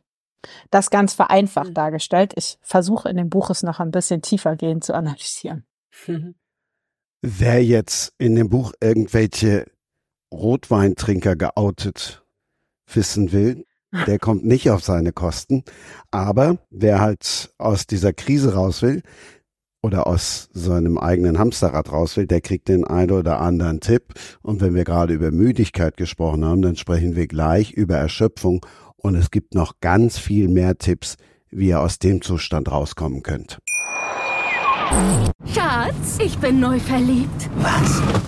Drüben. Das ist er. Aber das ist ein Auto. Ja, eben. Mit ihm habe ich alles richtig gemacht. Wunschauto einfach kaufen, verkaufen oder leasen. Bei Autoscout24. Alles richtig gemacht. Ja, Müdigkeit, Erschöpfung, das ist so das große Überthema. Anna, du hilfst uns. Ja, gerne. Also erstmal muss ich sagen, dass ähm, Antje und ich gemeinsam haben, dass wir zurückgetreten sind oder ich habe besser gesagt gekündigt im Sommer meine Professur an der University of Kent. Also ich bin jetzt ähm, freischaffende Schriftstellerin und Coach. Ähm, und was mich zu diesem Schritt angeleitet hat, war auch bei mir ein Burnout. Ähm, ich äh, habe da im akademischen Betrieb äh, schon über Jahre hinweg nicht mehr wirklich äh, blühen, gedeihen und florieren können und ähm, habe mich immer matter, welker, vertrockneter und ähm, bitterer werden sehen. Und ähm, die die Strukturen und die Kultur an unserer Uni war auch extrem toxisch und ich habe jetzt im Sommer einfach beschlossen, äh, enough is enough. Ich werde jetzt das die zweite Hälfte meines Lebens ähm, anders angehen und habe jetzt quasi ein, ein neues Kapitel geschrieben und ähm, bin jetzt freischaffender Coach und ähm, Schriftstellerin. Ich habe ähm, ein Buch geschrieben, das heißt Erschöpft, ähm, belebende Perspektiven für müde Menschen. Und in diesem Buch ähm, reflektiere ich darüber, warum wir alle so erschöpft sind.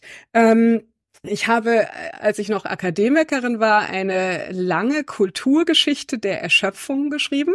Und in diesem Buch habe ich auch so ein bisschen diesen Ansatz kritisiert, dass der Neoliberalismus an allem schuld ist, ähm, weil ich nämlich festgestellt habe, dass äh, die Menschen immer schon erschöpft waren, sich immer schon Gedanken gemacht haben über die Erschöpfung, äh, die Erschöpfung immer schon als Gefahr empfunden haben, sowohl für äh, das äh, Wellbeing des Individuums, aber auch als Gefahr für die Gesellschaft und den gesellschaftlichen Zusammenhalt. Ähm, und äh, dieses neue Buch, was ich jetzt geschrieben habe, ist ähm, ein Zwitterwesen. Es ist Ratgeberliteratur, aber es ist Ratgeberliteratur, in die ich ganz explizit soziologische und äh, psychologische und philosophische und historische Erkenntnisse mit einflechte. Und das ist mir auch ganz wichtig, weil ich denke, dass gerade Burnout und Erschöpfung ein äh, unheimliches, komplexes Phänomen sind und wir müssen das auch durch ganz viele verschiedenen transdisziplinären Linsen angucken.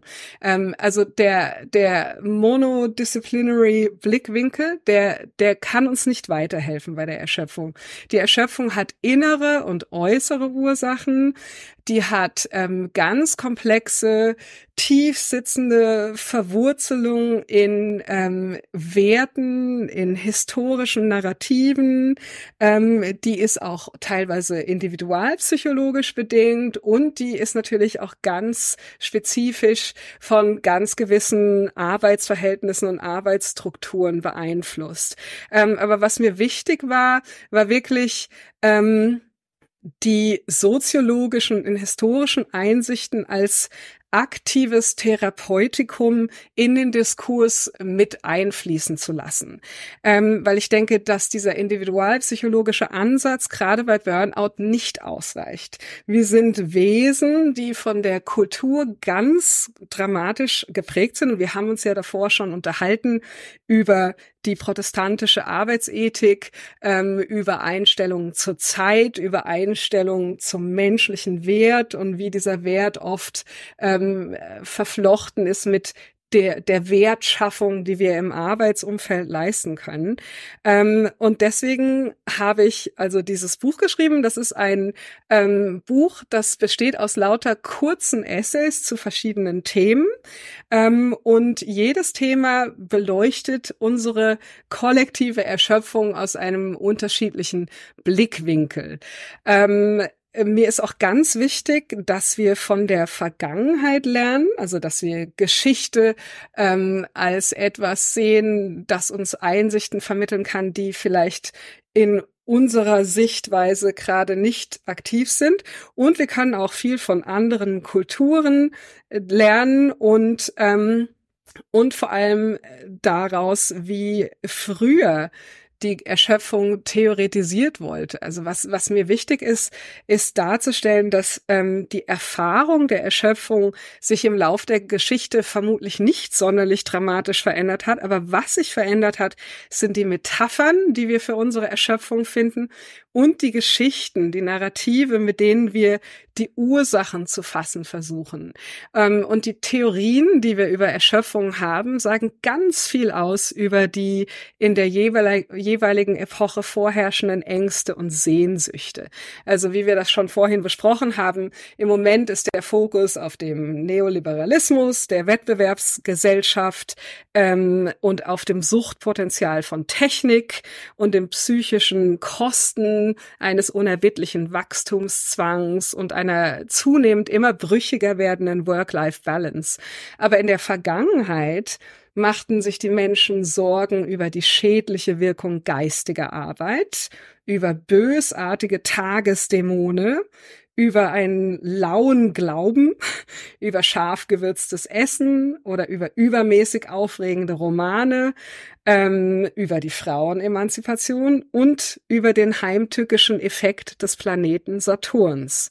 Ähm, und ich bringe viele von diesen Beispielen ein, um zu illustrieren, dass wir das Verhältnis von unserer Psyche, unserem Körper und kulturellen Einflüssen äh, ganz unterschiedlich sehen im Laufe der Geschichte. Also es gibt natürlich Menschen, die sagen, Erschöpfung kommt von innen. Es gibt Menschen, die sagen, Erschöpfung ist ein Bio biochemisches Phänomen. Es gibt Menschen, die sagen, Erschöpfung ist strukturell, Erschöpfung hängt viel mit wirtschaftlicher Ungerechtigkeit zusammen und so weiter.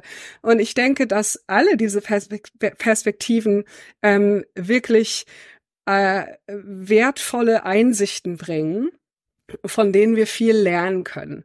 Aber was wichtig für uns ist, ist, dass Erschöpfung wirklich ein allgegenwärtiges und zeitloses Phänomen ist ähm, und dass Erschöpfung ganz zentral in Müdigkeitssyndromen aus der Vergangenheit auch auftauchte.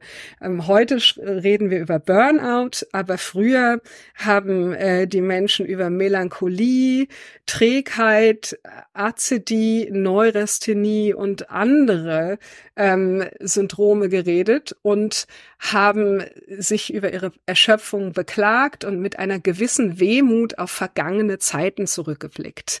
Ähm, und oft denken wir wirklich, dass wir es am allerschlimmsten haben, dass es keine Phase in der Geschichte gab, die jemals so anstrengend, so überfordernd, so nervenaufreibend und stressig war wie die unsere.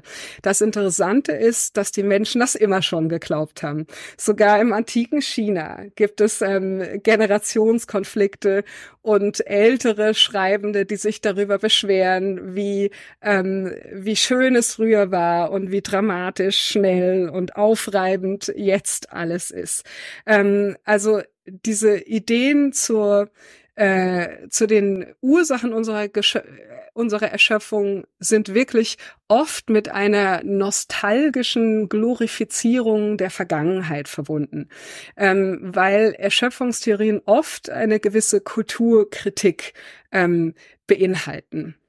Und was ich auch wirklich sehr, sehr wichtig finde, ähm, ist die Idee, dass innere und äußere Einflüsse ganz komplex zusammenspielen, ähm, wenn es um äh, unsere individualpsychologische Erschöpfung geht. Es kann natürlich ähm, ganz krass identifizierbare äußere Faktoren für Burnout geben und zu denen gehören, worüber wir vorhin geredet haben, Ungerechtigkeit, ähm, Deadlines, die man nicht einhalten kann, ähm, ein, ein viel zu hohes Arbeitspensum, was man nicht mehr bewältigen kann, fehlende Rollenklarheit, Kommunikationsdefizite und so weiter.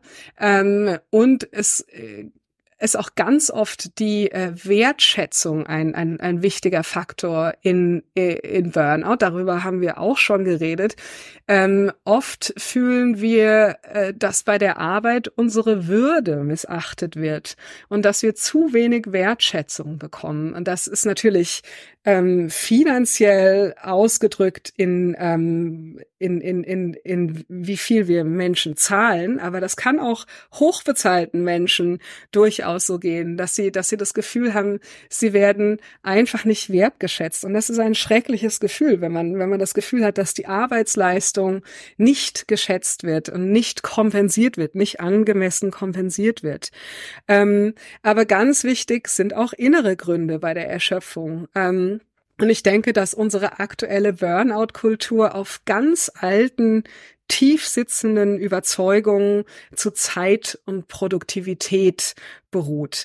Die Idee, dass wenn wir nicht arbeiten, wenn wir uns nicht optimieren, wenn wir nichts Produktives tun, dass wir ähm, quasi eine Sünde begehen, weil wir unsere Zeit verschwenden. Ähm, und diese Überlegungen sind ein ganz treibender Faktor, ähm, wenn wenn wir ähm, wenn wir in in diese Burnout-Kurve reinschlittern. Ähm, wir können auch in innerpsychologisch ziemlich viel Krach in unserem Kopf haben. Ähm, wir können quälende innere Stimmen haben, die äh, also die unter verschiedensten Namen bekannt sind, wie der innere Kritiker oder wenn wir Freud zitieren wollen, das grausame Über-Ich oder im Mittelalter haben die Menschen über innere Dämonen oder Saboteure geredet. Ähm, also ein negativer innerer Monolog kann uns die Energie innen raussaugen. Also wir brauchen gar nicht die schädlichen äußeren Strukturen. Wir können auch ähm, gewisse schlechte Gedanken und äh, unhilfreiche Geschichten über uns internalisiert haben und dann quasi unsere eigenen schlechten Bosse und Sklaventreiber sein. Tja, das ist mal wieder sowas von spannend. Und äh, ich habe zusammen gezuckt oder bin zusammengezuckt, als du sagtest, du hättest die Professur gekündigt.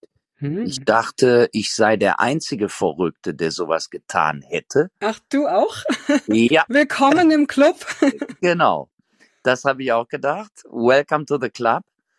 Und ähm, ich mache jetzt den von Christian eben erwünschten Seelenstriptease. Ähm, vor exakt fünf Jahren bin ich in eine Apotheke gegangen und habe zu dieser zum Glück lebenserfahrenen Dame hinter dem Tresen gesagt, könnten Sie mir ein pflanzliches Schlafmittel geben? Hat die gesagt, ja, kann ich Ihnen geben, aber wieso können Sie nicht mehr schlafen? dann habe ich damals schon vor fünf Jahren gesagt, ich fürchte, ich arbeite zu viel. Ja, was machen Sie denn? Und dann habe ich ein bisschen aufgezählt, Fußball Bundesliga, Champions League kommentieren, Bücher schreiben, Vorträge halten, mich äh, sehr intensiv mit Kunst beschäftigen, Management oder was auch immer und eine Professur für Journalismus zu haben. Dann hat die Dame zu mir gesagt, und jetzt komme ich mit deinem äh, kulturellen Background, und das soll jetzt nicht überheblich klingen, aber das kam von einer, ja, ich sag's mal, äh, halbwegs Medizinerin, sicherlich eine sehr gebildete Person in dem Umfeld. Die hat zu mir gesagt, das kann ja auch nicht klappen bei all diesem Workload mit dem Schlafen.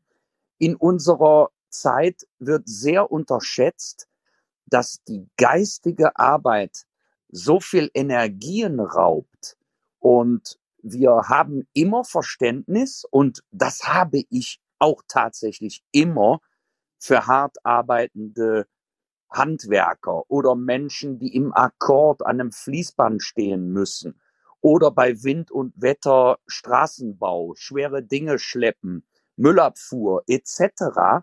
Aber sagte dann die Dame zu mir, der große Vorteil dieser Menschen im Gegensatz zu Leuten, die so arbeiten wie Sie, ist, dass der Arbeitstag nach acht oder zehn Stunden zu mhm. Ende ist. Und da du gerade, also und dann halt Erholung möglich ist. Und da du gerade die historische Abrisse äh, mal angedeutet hast, früher wurde natürlich nicht über eine Vier-Tage-Woche diskutiert, sondern über die Reduzierung von sechs Arbeitstagen auf fünf, als nämlich der Samstag ein normaler Arbeitstag war und Menschen arbeiteten unter Tage etc. So, um meinen Striptease zu Ende zu machen, die Dame sagte zu mir, ich kann Ihnen ein pflanzliches Schlafmittel geben. Aber beantworten Sie mir bitte vorher eine Frage. Welche dieser joblichen Herausforderungen kostet Sie mehr Energie, als Sie davon bekommen? Mhm. Ja, gute Frage. So, und dann kam es wie aus der Pistole geschossen. Ja, natürlich meine Professur. Und dann hat die Dame zu mir gesagt, dann wissen Sie ja, was Sie zu tun haben dann habe ich gesagt, ja, aber mit Tränen in den Augen. Ja, ich weiß, was ich zu tun habe. Danke, Sie verdienen jetzt zwar kein Geld an mir, weil ich kaufe kein Schlafmittel. Ich kündige die Professur. Und das habe ich gemacht. Mhm. Ja, ja, das war eine weise Apothekerin.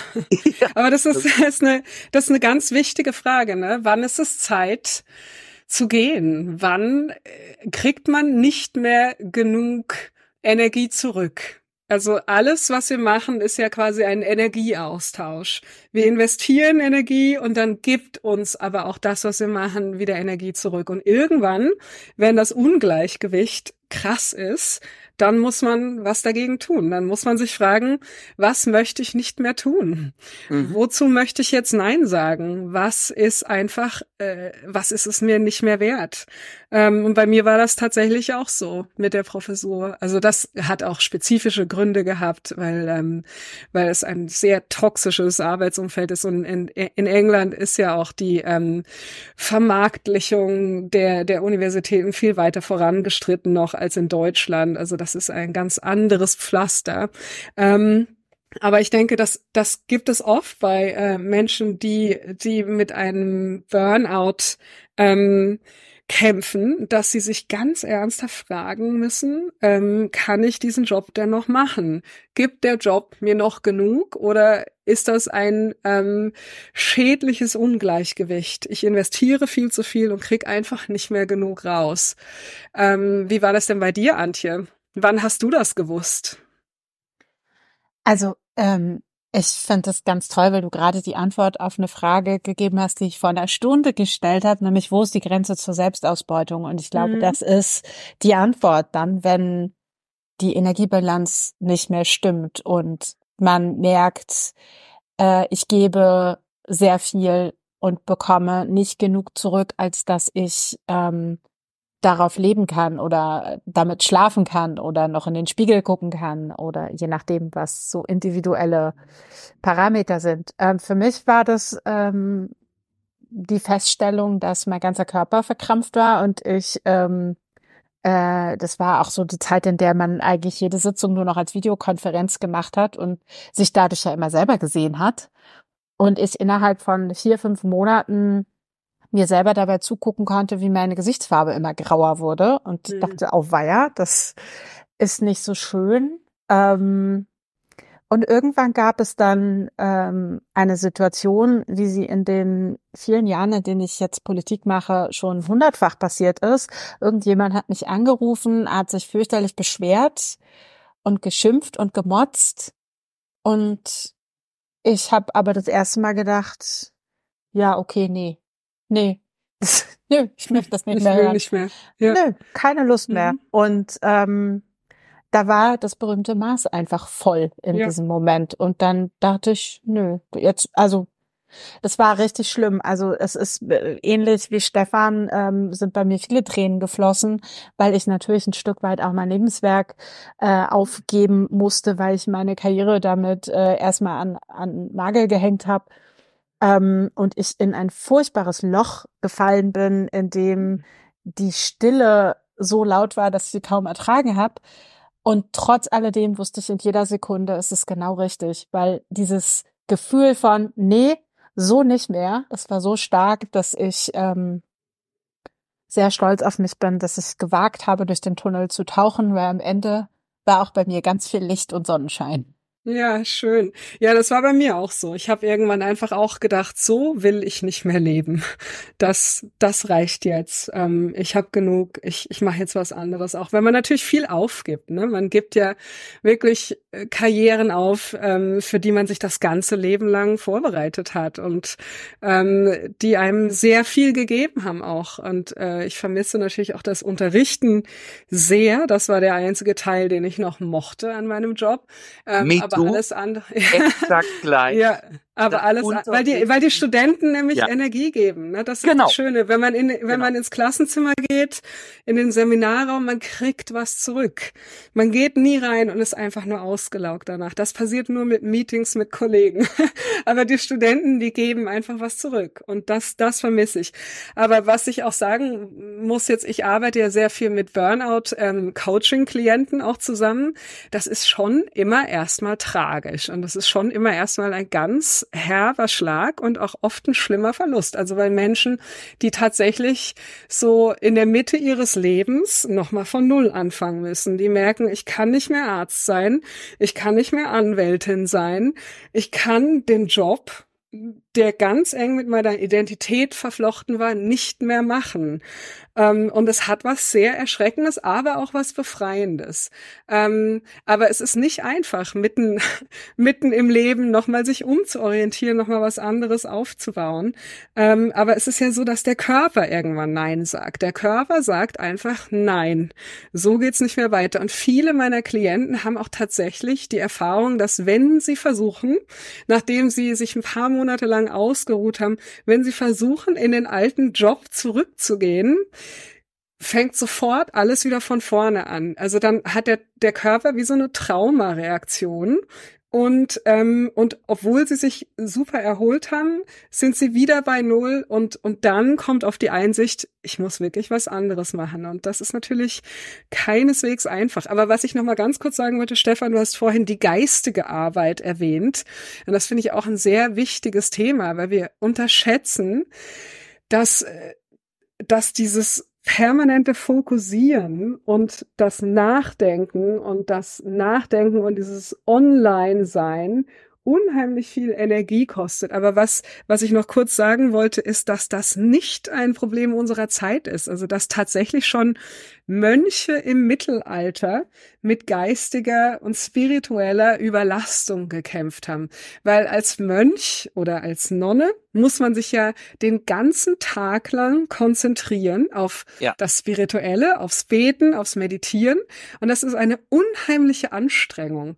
Ähm, und ganz viele Mönche haben tatsächlich mit ähm, mit Konzentrationsverlust, mit äh, Müdigkeit, mit Erschöpfung, mit schlechten Gedanken und so weiter gekämpft, weil sie diese Hardcore-Konzentration auf das Spirituelle nicht ausgehalten haben, weil sie gedacht haben, ach, man sitzt ja nur rum, das kann man ja den ganzen Tag lang machen. Und sie haben völlig unterschätzt, wie Energie das eigentlich kostet. Also es gibt ganz tolle ähm, Bücher von Mönchen über die Erschöpfung, von denen wir sehr viel lernen können. Und die ähm, Erschöpfung der Mönche hat wirklich sehr viele Symptome mit dem heutigen Burnout gemeinsam. Finde ich wieder eine sensationelle Erkenntnis.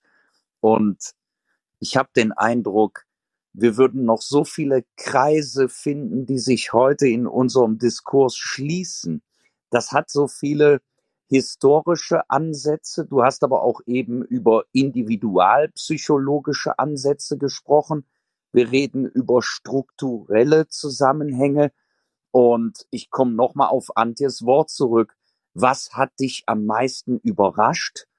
Äh, ich glaube, ich schließe meine Ausführungen mit dem Lob an denjenigen, der dieses Netz zwischen uns geflochten hat, weil dass Christian auf die Idee gekommen ist, so unterschiedliche Menschen zusammenzuführen, äh, war schon mal alles wert.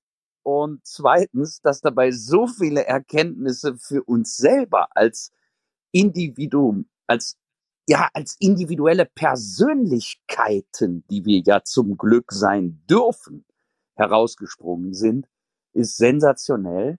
Und ich hoffe, dass einige Leute da draußen auch was mitnehmen könnten. Und wenn es nur, nur in Anführungsstrichen ist, der Mut zu merken, you are not alone, denn das, was du, Anna, gerade beschrieben hast, nämlich über Jahrhunderte oder gar Jahrtausende mit ähnlichen Phänomenen kämpfen zu müssen oder daran arbeiten zu müssen, das fiel mal in der ersten Viertelstunde unserer Unterhaltung, das ist doch auch ein tröstliches Element. You are not mhm. alone mhm, ist für ja. mich immer geteiltes Leid ist halbes Leid. Und dann wissen wir, ja, man kann es schaffen, weil andere haben es ja auch geschafft. Was ein Bogen.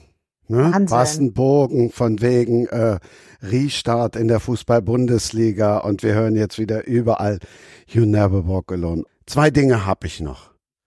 Anna ist auch noch begeisterte Kickboxerin und Antje und Antje ist Eishockey-Fan. Nee. Hm. Deshalb muss ich jetzt auch gleich. In Berlin oder Haie in Köln oder Pinguine in Krefeld oder Tigers in Straubing? Na? Ich, ich darf das leider nicht offiziell sagen, weil mein okay. Vater dann ganz böse auf mich wird. Deshalb sage ich nur so viel. Ursprünglich mal BSC Berlin.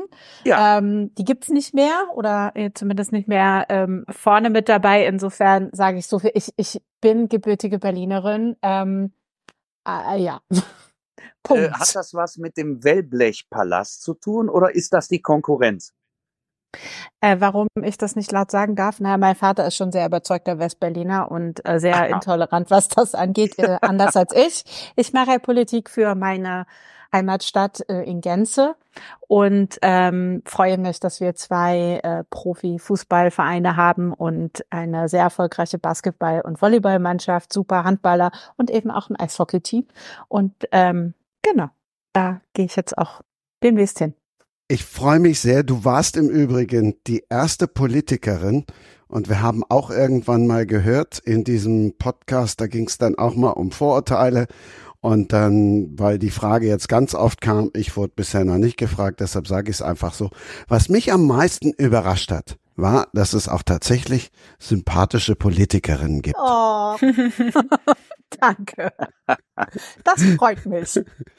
In diesem Sinne, ich bedanke mich bei euch. Ja, vielen lieben Dank. Ähm, es war für mich ein ein wahnsinnig toller Austausch mit euch. Ich habe fast das Gefühl, wir sollten ein Buch zusammenschreiben, alle vier, und ähm, schauen, wo uns diese Reise weiterhin bringt. Ähm, aber ich werde auf jeden Fall mit ganz viel Inspiration aus unserem gemeinsamen Gespräch gehen und es lange noch mit mir tragen. Insofern möchte ich mich sehr für dieses tolle Gespräch bei euch bedanken.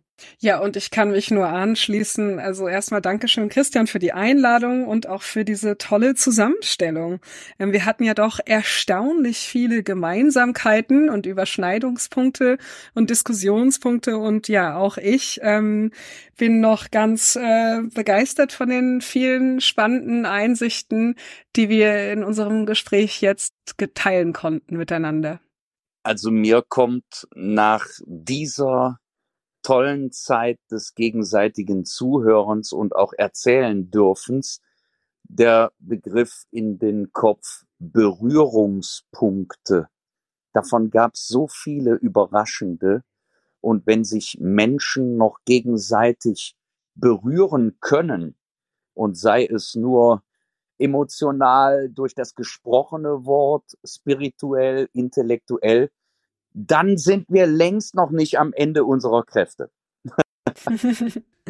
Wunderbares Schlusswort. Wahnsinnig schön. Was für eine tolle Überschrift. Berührungspunkte. Und dann war dieser Podcast wieder mal keine Arbeit. Und tschüss.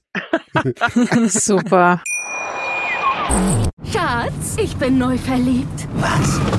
Da drüben. Das ist er. Aber das ist ein Auto. Ja, eben. Mit ihm habe ich alles richtig gemacht. Wunschauto einfach kaufen, verkaufen oder leasen. Bei Autoscout24. Alles richtig gemacht. Wie baut man eine harmonische Beziehung zu seinem Hund auf? Puh, gar nicht so leicht. Und deshalb frage ich nach, wie es anderen Hundeeltern gelingt, beziehungsweise wie die daran arbeiten.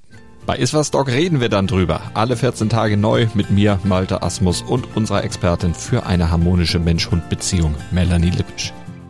Iswas Dog mit Malte Asmus. Überall, wo es Podcasts gibt. Das war Sprenger spricht. Autor Insights. Schatz, ich bin neu verliebt. Was? Drüben. Das ist er. Aber das ist ein Auto. Ja, eben. Mit ihm habe ich alles richtig gemacht. Wunschauto einfach kaufen, verkaufen oder leasen. Bei Autoscout24. Alles richtig gemacht.